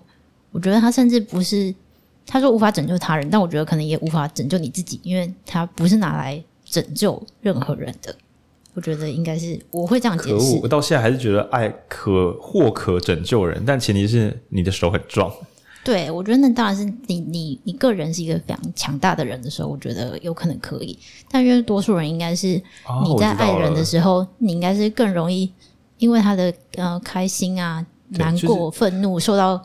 比你平常来自于你朋友或者你家人的更大的震动，对对对。那我觉得在这样子的，你已经没有很，你没有很壮，对方还甩绳子。对，在更容易共感的这个情况下，难道这时候你一直叫我放手吗？嗯，就没错，两种了。没错，没有啦，你不一定要放手，你可以把它挂在别的钩子上，然后放手，找人一起来撑起来，对对对对对对，诸如此类。可是你知道，有时候那一瞬间，你就觉得，难道你要叫我放手吗？就是电那种电车难题，他跟我一起死。或是我放手让他死，然后你想一想之后觉得我放手让他死，我太不道德了，我干脆陪他去死。对，但其实你不要忘了，你可以叫大家一起来拉，或是把钩子先勾在架子上。那个架子是什么？你知道吗？他的爸妈把它挂好，你先挂好之后再放手，他不会摔下去。当然可能会恨你说，你怎么把我挂在这里？不好意思哦，如果我拉着我们一起下去了，对，那当然有些情人你会想说，就是说不定这是最好的结局啊。没有，不会，真的不会。人生很长，不要这样开玩笑。这样，当然这听起来很浪漫啦，就一起去死，真的是对蛮对对对，到底对谁有吸引力？即使我已经冷静到今天，我觉得一起去死听起来是一个很棒的文案，就是听起来很浪漫，浪漫到炸裂这样。对，但是你也真的要想清楚，你的一起去死是是一个概念，还还是一个可以，还是一个不必要的悲剧呢？嗯，可以可以不用真的去执行这件事情啊。嗯，好。那接下来呢，来聊一下这个相处好了。哦，这好难聊哦。就是到底什么是自自在的相处这件事情，我做了一狗票笔记，然后我几乎我觉得各种的恋爱脚本里面啊，就是剧情里面，像我前面讲伤害，我还有很多备案，比如说我觉得麦田捕手如果变感情版本的，像就是嗯，之前在听大西亚时代的时候，有个选手叫平劝，然后他曾经有两三句歌词。然后一边用了那个以前黄义达，好老人家应该知道这样，就是那女孩对我说的歌词，然后就是保护她的梦，然后后面跳接麦田捕手，那我觉得非常厉害的句子，因为许多时候在谈恋爱啊，如果你是用那女孩对我说这种歌词的态度在谈恋爱，你就是去救人的，你不是在跟对方长相厮守，你就是去拯救对方，对，那这个态度就很像是一个师长哈在拯救学生麦田捕手这样。可是，一个老师去拯救学生，听起来有点像是他的工作之一，不要让学生就是摔出社会的边界。但是一个情人的工作不是一起变好，而是保护他不要摔到世界边的悬崖。这样子恋爱是好像有点，你的社工身份好像超过你的情人身份了，自己可能要斟酌一下。那总之呢，在讲各种相爱相杀的时候，我有好多脚本，什么王牌冤家，今天根本讲不完，录三小时我也录不完，那改天再备料留着改天讲。但是如果要说日常生活的相处，到底有没有什么作品可以借我们看一下？一时之间还有点难找，对，那呃，在我们讲出解答之前，我要先说，我在看这种呃，不管是我称为 B 级电影啊，让或者说韩剧有一些不是很精彩大翻转，翻转越多越精彩。但是如果你的恋爱是不断有翻转，刚刚我觉得他不爱我，现在又觉得他是最爱我的人啊，等一下我觉得他背叛我啊，原来是我才是背叛他的人，这种戏剧化人生根本就不可，我是不太相信能够走到最后。他很刺激，他很嗨，他可以让你跟朋友有很多话题，你们可以发很多线动，讲谁爱谁，谁不爱谁。但他跟日常生活实在是没有什么大关联。那反而是我在思考，我的同学朋友有在结，有些已经结婚的，好像大家一开始谈恋爱都很普通，交往时也很普通，然后就自然而然的变成看起来很幸福、很照顾对方的一对情侣，好像是这样的。那所以该怎么谈？什么叫做好好相处呢？啊？这个文君不知道你有什么想法？你就是好好相处到底是什么意思？今天如果有个男生，就假设啦，我们有个朋友，一个不管是男性还是女性，然后我们就发现他每次都谈一些 drama 恋爱，然后我们就跟他建议说：你你你们要不要多用点心在日常的相处上？那于是呢，我们好学的朋友就说：那什么是日常生活的好好相处呢？像这种大灾问，就问孔子，应该都很难回答。那文君你会怎么回答呢？嗯，我觉得先可以跟自己相处吧。就是我觉得，那什么是跟自己相处呢？我一个人困在电梯里面，哎，也也可以，也可以这样，也可以啊。什么叫做跟自己相处？就是你一个人的时候，你不会因为一个人就觉得，呃，就是你是孤单，但你不一定觉得寂寞，然后你并不因此恐慌，或者并不因此呃急迫的想要找一个可以让你分心的事物之类的。哦，我知道了。嗯，我觉得这个应该在蛮多之前的书，我们都有提过。建议与禅行，独处的重要。嗯，就是你一旦去想什么是相处呢？我该怎么跟我另一半执行相处这个行为跟流程呢？这个时候就是变进入框架，就变成一个专案管理。但是相处应该是日复一日，自然正常的摆放在正确的位置上，就像散步。很像会说什么是散步呢？然后你走给我看看，然后说是像这样走吗？一旦你问人家什么是散步，然后学别人在散步，这时候就是某一种特殊的走路，一种模仿，一种表演，而不是散步。当然，理想的表演者他也可以表演出松散的散步的样子。那这个相处应该是一个有一个长远目标，但短期内没有非得如何不可。就这样讲有点超级白话，就是。两个人放在一起，怎么样都很开心，甚至连开心都不强烈，就是很自然。像是你回到家里面，你的杯子放在桌上，你不一定觉得哇好好看呢，我是觉得啊放在那边真好，不错，OK 啊。然后拿起来喝水，然后再把它洗干净，再放回架上的这种超级正常、超级日常，只有比较好的导演会拍这个段落，因为有些观众甚至会觉得这段好无聊，为什么要剪这段？但这里面展现的很自然、很日常，而不不为人知的自然式的幸福。对，嗯，我觉得应该说，如果从反面来讲，就会变得很多我们刚刚讨论的，比方说，呃，你总是在讨好，你总是在担心对方是是，然后这时候就是，那那我不讨好他，他也不讨好我，那我们交往干嘛？那就你不用讨好他，他也不用讨好你，但两个人是舒服的啊。那那那要怎么做呢？然后你就说，那你们要好好相处啊。就你要知道自己喜欢什么，然后对方也要知道自己喜欢什么，然后两个人要……所以我要叫他做我喜欢的事，或是我要做他喜欢的事吗？也可以啊，如果两个人都都喜欢的话，或者两个人可以沟通啊，我愿意做这件事情，我愿意陪着你去做你喜欢的事情。即使我觉得还好，其实我没有特别有兴趣，但我觉得没关系，因为是跟你在一起而这，而这竟然不是讨好，而是因为对方做你喜欢的事的时候，他也很开心。他不喜欢那件事，他喜欢的是你这个人，所以这件事暂时可以做。而你不能够这时候再计较说，那你就是不喜欢我的兴趣嘛？干对，等下是不喜欢你的兴趣，拜托好不好？他喜欢你这个人啊。如果这时候你还要要求说，那他不是真心，他只是在讨好我，你写在考。好，就是有时候要看清，因为有时候你可能有一种说法是这样的，就是你很担心对方是照你的意思做，所以有一种情侣关系是我不说你来猜的这种小游戏。就是如果今天我很想要吃这个盐酥鸡，然后晚上了，然后另外一半不想吃盐酥鸡，啊不不，他没有说，然后你就在那边，哎，你要不要吃点什么？没有吼，你要不要吃点炸的？就是你还没等，直到对方说，哎，要不要吃盐酥鸡？你才说好啊。当然有可能是一种情绪，但如果你们弄到这样吵起来，还觉得对方不懂自己，那其实就是有些人担心，如果我说要吃盐酥鸡，他才买，会不会是我在控制他呢？他不想却被我这样讲才吃，他会不会很勉强他自己呢？所以你决定玩另外一种东西，是我不讲，那他才干，他不是控制的更严重？对，那所以今天他超级晚上不想吃盐酥鸡，在听你这么讲之后，他觉得帮你买回来，然后他也吃个一口，这样可以。那这原则上就是因你而他的行为有改变，但是这个行为改变是在快乐跟幸福中行为改变，而不是勉强跟压抑，大概是这个样子的。嗯，然后我觉得另外一种也很境界的是，就是在书里面有讲到，就是理解，就是比方说你有一次看他吃的盐酥鸡，然后很快乐，你就假定他很喜欢吃盐酥鸡，然后每次都买盐酥鸡来，但这其实是一个。一个不太合理的事情。啊，真的吗？就是他不一定啊，说明是只是因为今天刚好很想这件事，就是你应该要更明确理解他。花式探问。对，就是我自己身边有的朋友，他会他会觉得，哎，如果我的伴侣不喜欢这个，那我就不要做这个就对了。但他没有去理解伴侣为什么不喜欢，或是不喜欢的原因是什么。那你就是会再踩到，继续踩到伴侣其他的雷啊，或者是呃，伴侣其实他只他就觉得伴侣也会觉得，哎，那我是不是？但其实这个在控制你，这个这个伴侣，也许他盐酥鸡买第二次不喜欢，那就要讲一下说，没有没有，不用每次都盐酥鸡，你可以买鸡排或别的，就是因为就是反正双方记得灵活的，该问时要问，该讲时要讲，对 对对，废话。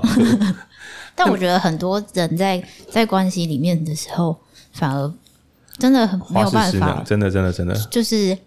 简单的、坦诚的把想说的话说出来，真的在感情里面有时候不知为何会变得非常困难的一件事情。对，我有个同学，他们现在已经已经人妻了，这样。然后我那时候我记得我大二本来是有一点点小喜欢，然后在我的好朋友推波助澜下，就问我要不要追，要不要追。然后我的好朋友她是一个汉子，她是女生，但她是个汉子，这样大家身边有时候会这种朋友，他就跟我说，那个女生喜欢喝珍珠奶茶，所以你可以这个每天晚上买珍珠奶茶过去。我回想起来。够喽，这真是烂建议哦。然后我那时候想说，我的好朋友都这么说，而且他还帮我去探问那女生的情报是什么时候，就是在家里之类的。然后我就真的有试着去买珍珠奶茶。回想起来，这是尴尬不过的事。为什么呢？因为那个女生住在台中有一条中国一附近有一条街叫永兴街，永兴街就是类似那种呃大学旁边不是会有那种整条都是餐饮那种街吗？她其实住在餐饮街里面。那我还要骑车过去买他楼下就有的珍珠奶茶给他喝，想起来真是尬到爆的事。我长大回想起来更尴尬的是，因为学生嘛没有那么多钱，所以他住的地方没有电梯，然后他住五楼。你说他要下来拿吗？他要下五楼拿得上去，到底在干嘛？Damn，到底在干嘛？而且我为了表达我的心意，我很确定，我很确定，我从来没有一次只买奶茶，我都买珍珠奶茶。仔细想，干，那真的蛮大杯的，那根本是一个正餐，而且我都在，我都觉得晚餐时段很尴尬，所以都是抓个七八点，这真是一个生命负担，一点 真的超烂。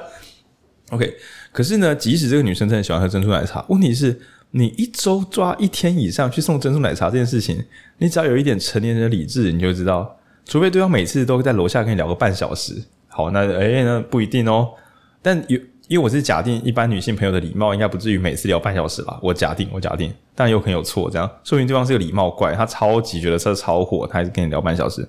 但总之，我记得那时候每次送完之后，对方都是很认真跟你说不要再送了。这个指标很明显，这边是录给我们节目有限的异男朋友听的啦。哦，直男朋友，如果你送东西，人家说真的不用了，你有时候想啊，他会不会是害羞？通常是困。是困扰，是困扰，真的很抱歉，通常是困扰。然后更不要说什么弹吉他、写情书这种花式的，通常是困扰。更糟的是，如果是被你用这一套奇形怪状交来的女朋友或男朋友，这样就是通常你后来也，你从一个戏剧化开始，要走回正常人生、正常一般生活，你可能会觉得很尴尬，不知道该怎么办，所以只好继续戏剧化下去。就没办法好好吃顿饭，只能每次都去餐厅；没办法好好聊天，只能每次都特别找个主题这样聊。就是你们弄得像是在开一个节目，而不是在过日常生活，那这会有很多没必要的辛苦。那至于如果没有恋爱经验的人，该怎么模拟恋爱中的日常生活呢？你看很难诶，自己的生活都不知道这算不算人家的日常生活？因为有时候我想说，我的日常生活说不定人家不喜欢，所以我当然要变造我的版本啊。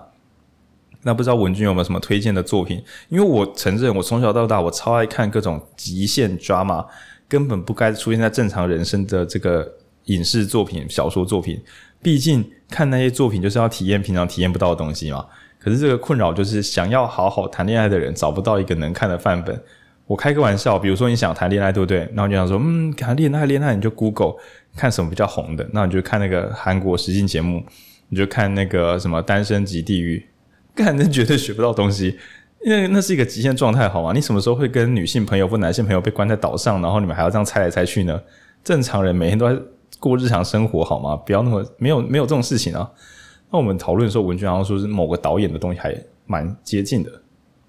嗯，我觉得不完全呢、就是大家如果喜欢有在看日剧的话，可以看，就是推荐给大家一个导演，呃，应该说一个编剧叫做坂元裕二。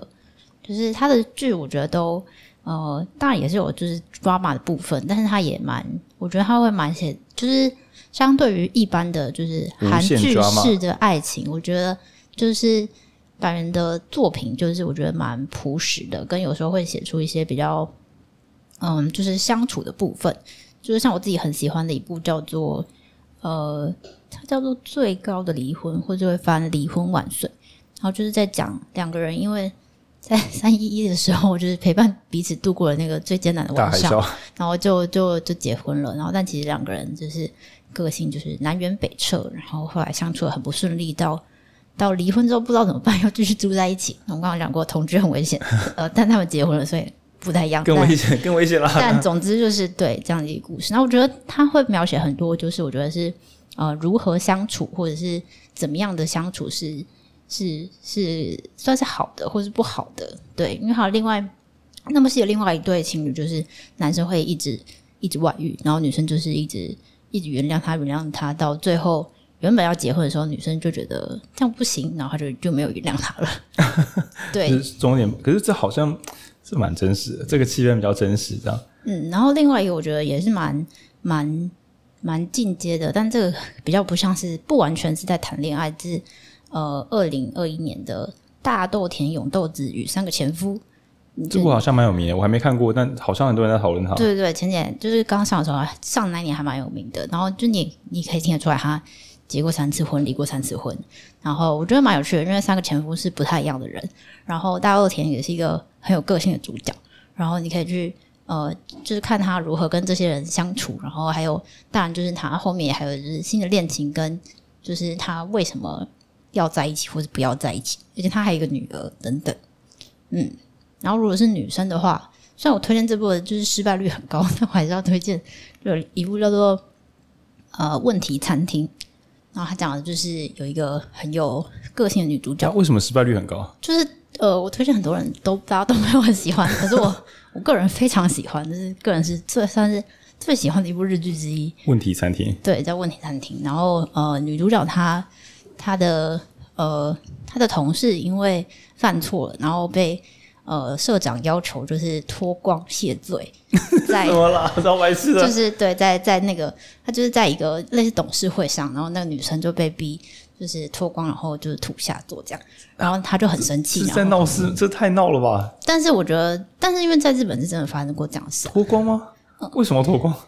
就是一种男性的，我不知道。是男生脱光吗？女生，好奇怪哦，反正就是违法吧？对啊，对啊，女性职员。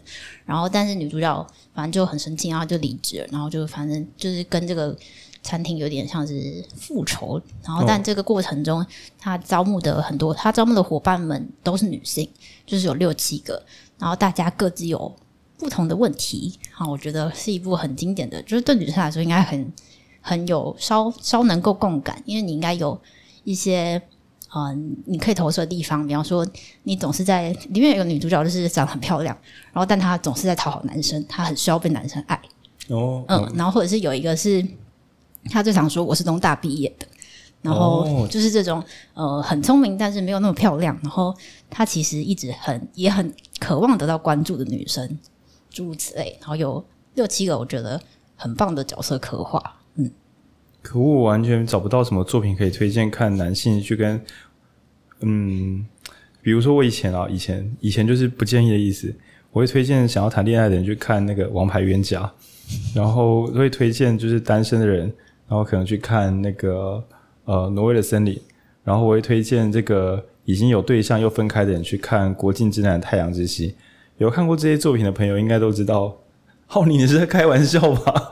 就是呃，它原则上都会帮助你的人生变得更 drama，然后离幸福、平静、美好可能是越推越远。那如果你人生缺乏是精彩故事，可能可以这样。你可以看小说就好，你不要照做这样。对，但是如果你想要幸福平静的话，刚刚那些作品都原则上是越弄越大动。对，那文君刚才讲的作品我都没看过，就有点有点有点不好意思，因为我想说要推荐关于什么恋爱什么的话，我有时候想说，嗯，那《新世纪福音战士》算吗？想说干写的考，就是看那个应该是好看啦，对，但是不可取啊，对对对。好，然后关于很勉强的恋爱。但无法脱离很勉强的恋爱的话，也可以看《无法成为野兽的我们》哦，很棒哎，有新垣结衣。对，然后就是新垣结衣跟这个这个编剧，就编剧叫野木雅纪子，合作蛮多戏，都我觉得都蛮好看的，都是算是比较欢乐的恋爱剧。哦，那部我记得我们一起看，然后我来讲一下大纲，其他我真的讲不出来。就是呃，女主角她跟她的男朋友，她男朋友是一个客气的、算不错的好人，这样。然后呢？但是他们有个小秘密，就是她男朋友的前女友一直住在住在他家，而且也是个就是御宅主，就是没有在找。对，反正就是你想想看，女生哦，你的你的男朋友跟你很好，入结婚嫁，但是你的男友是个好人，所以他的前女友其实一直住在男朋友的家里。那你就说，那那男朋友住哪里？男朋友知道就是，诶，男朋友是那时候是也是住他自己的家里。对啊，对，反正就是一个很异常。虽然你万分相信你的男朋友只是出于好意，所以把他前女友收容，而且你怎么看都觉得前女友没有任何的威胁，他就是一个困难的失能的人，失能的人。对，但是从这个剧本慢慢的衍生出各式各样的这个交往上的困境。然后女主角一开始演的也是一个呃尽可能好人好事，就是希望可以让公司开心，老板开心。但她慢慢的在这个。就是她男朋友跟她两个人就是好人好事代表啦，嗯，对，一个可以接前女友，就是在家里住，另外一个是公司老板讲什么乐色话都接得下去。这两个人生随着一些变音、一些配角的加入，那慢慢产生一些新的变化，好看，好看。而且主要是因为我觉得演员只要够强的话，他就会把细节演好，就不至于大家都用戏剧化，然后跟很酷的表情带过戏剧。就他可以好好说话，好好演戏，然后演出一些比较细微。就是难以言喻的部分，对。诶，等一下，我们听众会不会很喜欢韩剧啊？我们我们刚刚这样整个整合起来，像是觉得韩剧都在乱演哦。但我韩剧也看很少，这样先不先不评论这样。好，那讲完了一开始的，因为欲望不寂寞，那为了爱人不被爱，为了外部目的，所以就跟眼前的人相处。你重点不是眼前这个人是谁，你只是想要满足你的欲望或寂寞，满足你爱人或被爱的冲动。那这个我称为是晕船模式啊。然后到那个。不管是父母孩童模式，那还是过早的同居，或者是你过去犯了错，你再回来一次，或者是你把眼前这个人当作是命令那个人，所以对方不会有错，我也不会有错，我们终究要在一起。这样，我要我们在一起。对，你可以去听这首歌原本的有一个李泉的钢琴版本。你想要是那种恋爱，我要我们要在一起。的，啊，这个一定会有伤害的，这很奇怪吗？然后接下来到呃相处非常隽永的相处，刚刚我们提的一些戏剧也会打在这个超链接里面。最后呢，则是全书真正的动人段落，叫做重逢。那在散文里面，呃，陈雪老师跟一位叫早餐人的这个，就是他现在是伴侣啊，就是曾经分手过。但是很特别的是，以前每次分手都都撕心裂肺，都觉得都是你的错，或者都是我的错，或是都是我们都有错这样。可是这次很特别的是，这次的分开好像没有就责的阶段，就这样子淡淡的。对方仿佛不忍苛责，然后于是就就是明明自己有做错，但对方也不追究的，就这样子淡淡就是协议分手。对方没有口出恶言，没有贬低人格，也没有自残自伤，就是自自然的分开的。当然，我们也会觉得说啊，这个陈雪老师也是有他的辛苦，因为有时候你运气够好的话，你可能不用谈这么多次恋爱，你就会遇到一个成熟的人，他会难过，但他不会崩溃，他不会伤人，他也不会自伤。但是呢，陈雪老师经过一段漫长历程，遇到了第一次遇到这样的人，于是这次的分手变成一个特别的经验。他没有造成后续的伤害，他就在这边，像是慢慢熄灭蜡烛，就是这样子淡淡熄掉，而没有就是引燃怎样的。而各自相处多年之后，再次相遇之后，又觉得好像那些喜欢没有真的烟消云散，但是双方仿佛像是用更新版本的自己，像是两个人虽然都是没有死过，对吧？但是好像已经改版过，有一些过去的喜欢没有消失，但是眼前的人格像重新设定过，重新打磨过，然后又重新慢慢的在一起。这边讲的重新不是接续前缘哦。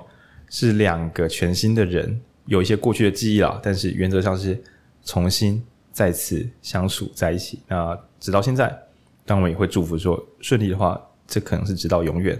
好，那是这样的重逢。那这次的重逢就是篇幅没有真的非常非常非常长，但我觉得它是一个很有希望的一部分。那这边可以小小的聊开，就是说，嗯。就是分分手，不管你相处是长是短，除非你真的来玩，或对方两方都是来玩的，不然真的会很痛苦。因为仿佛你你真心相信你们可以在一起，但是原来搞错了。对，哎，这样还是只有我很痛苦。你你文君，你听起来你分手好像不会很痛苦啊？也是会蛮难过的吧？哦，太好了，吓一跳！我刚才想说，哎，这不是幻觉，就是相信可以跟对方在一起，但可惜不行。其实会带着一部分的自我否定啊，我觉得这闪不太掉。而且有时候你可能会很怕说，我跟这个人曾经这么相信对方，也相信自己，结果走不到终点，那下次就走得到吗？就是会忽然变得有一点惊惊，没有信心。对，那更不要说如果爱得很深，对吧？就是老歌，对以前的一句话都变成以后的伤口。那如果你们话很多呢，讲了很多甜言蜜语呢？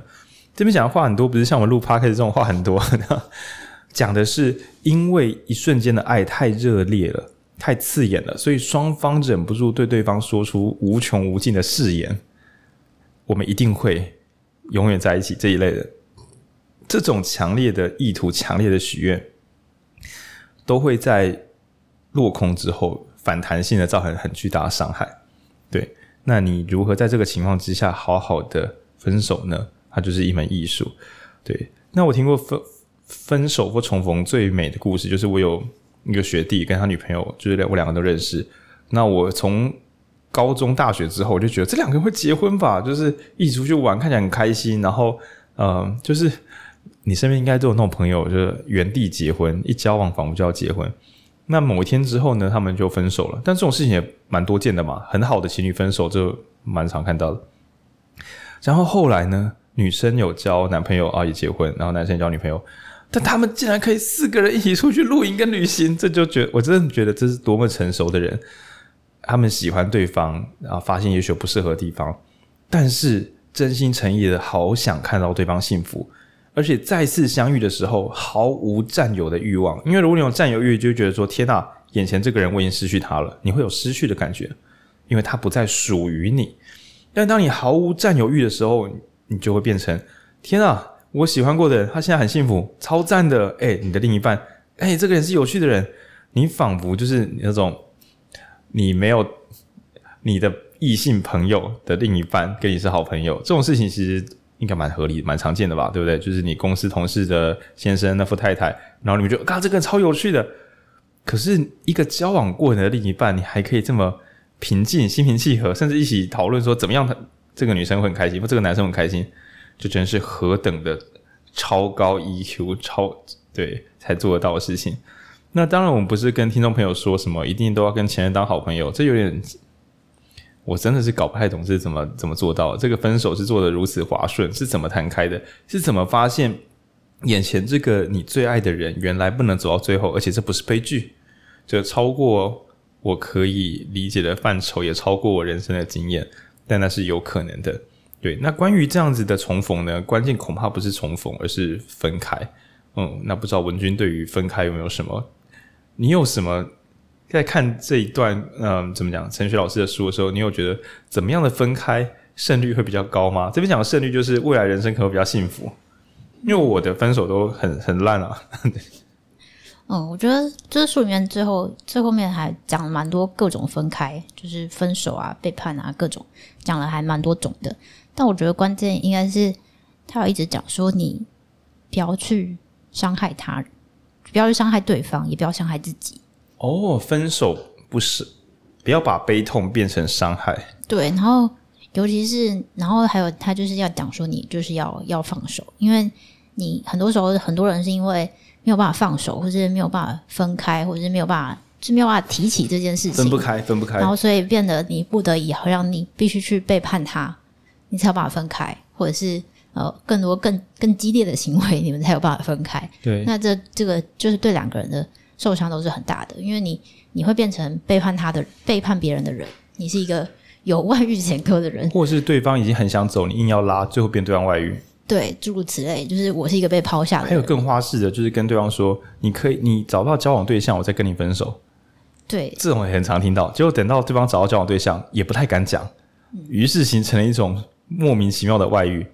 对，那我们刚刚跟文杰讨论时，甚至有听过一个炫炮版本，是一对情侣，双方其实现在都还有另一半，然后而且大家根本就互相认识。我想说，天哪，这是什么 drama 人生？这压力太大了吧？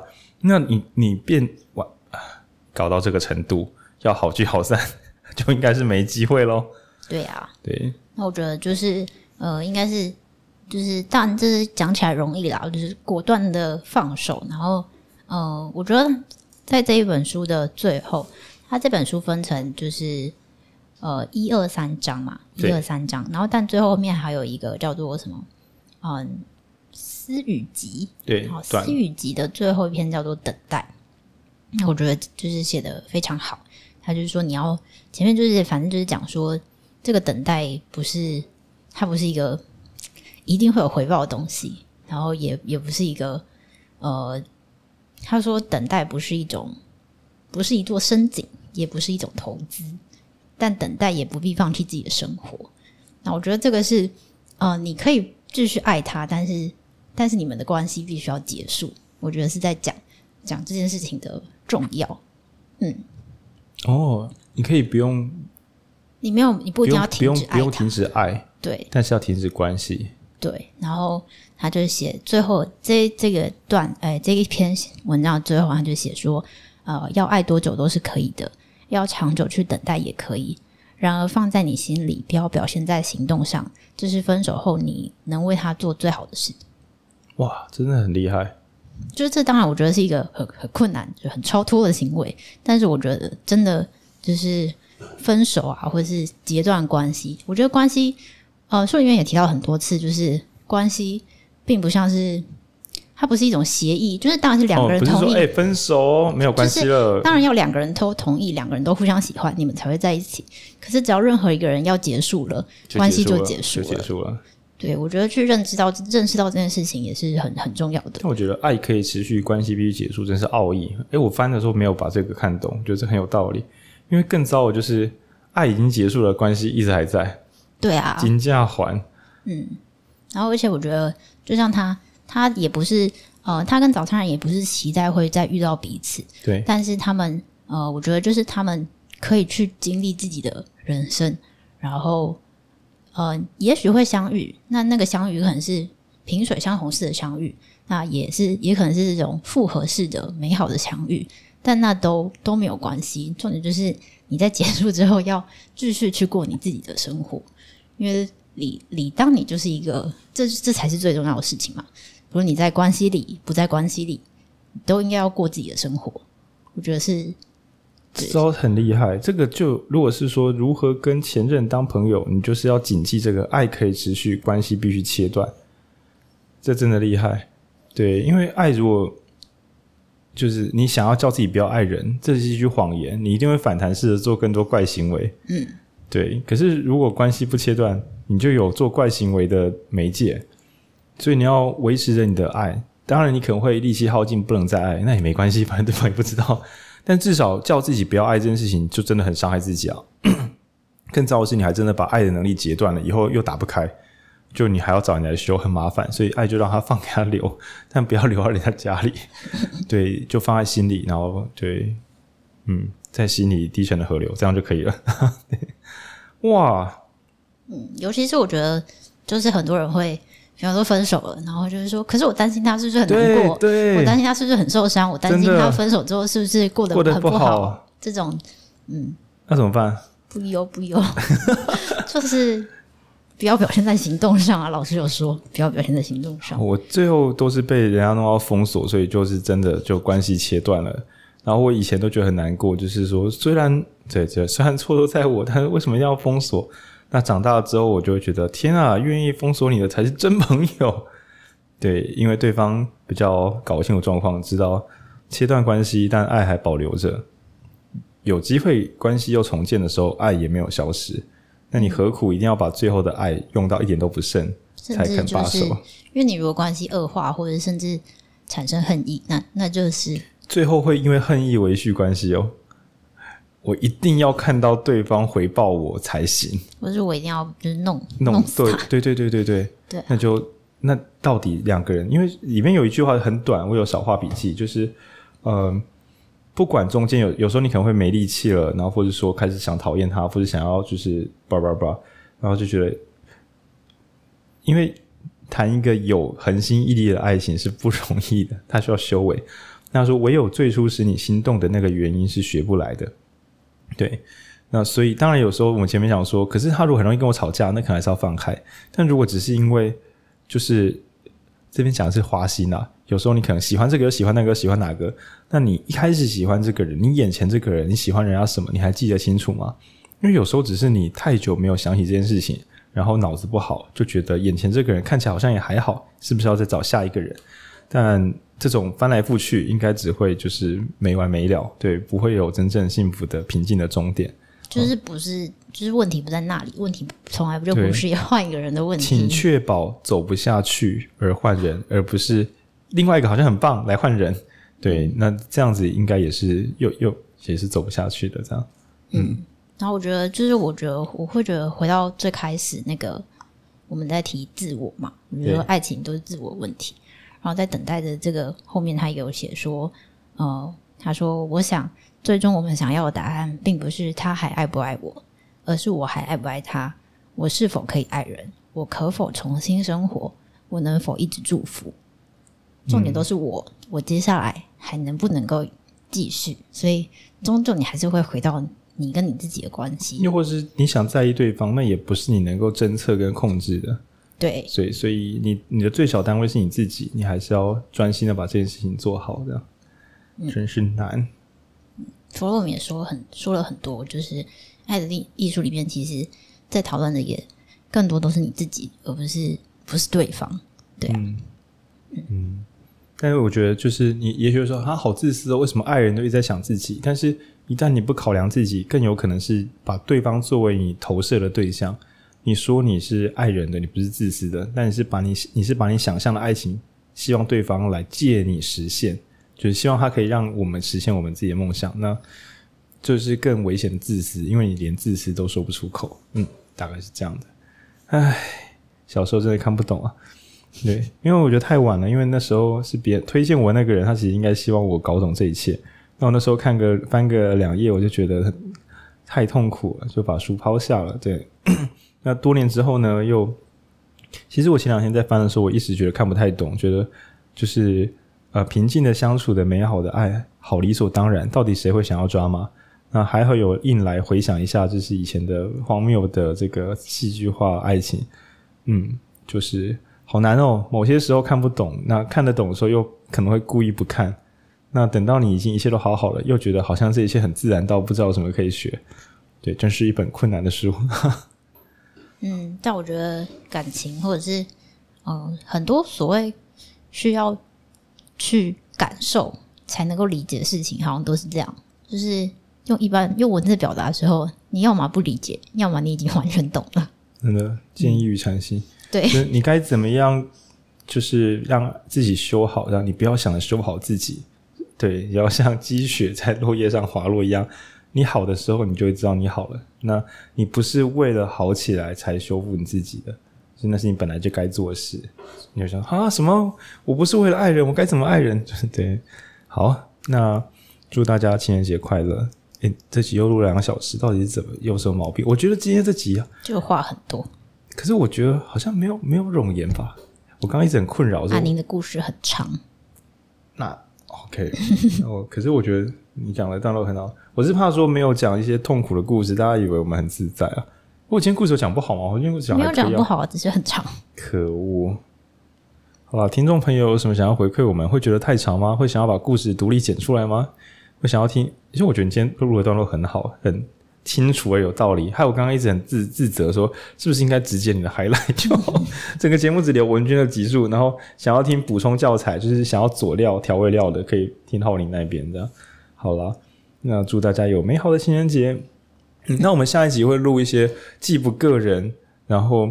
这个既不成长，然后也不走心的东西，这样，然后再希望大家可以小期待。下一集流量应该会爆干低了，但是下一集的导读者是之前流量一度很高的心仪，对。然后我们要录的主题是吃佛，吃东西的吃，佛陀的佛，对。那那那就就是这集是礼拜二嘛，那就周五见啦，各位，拜不拜不。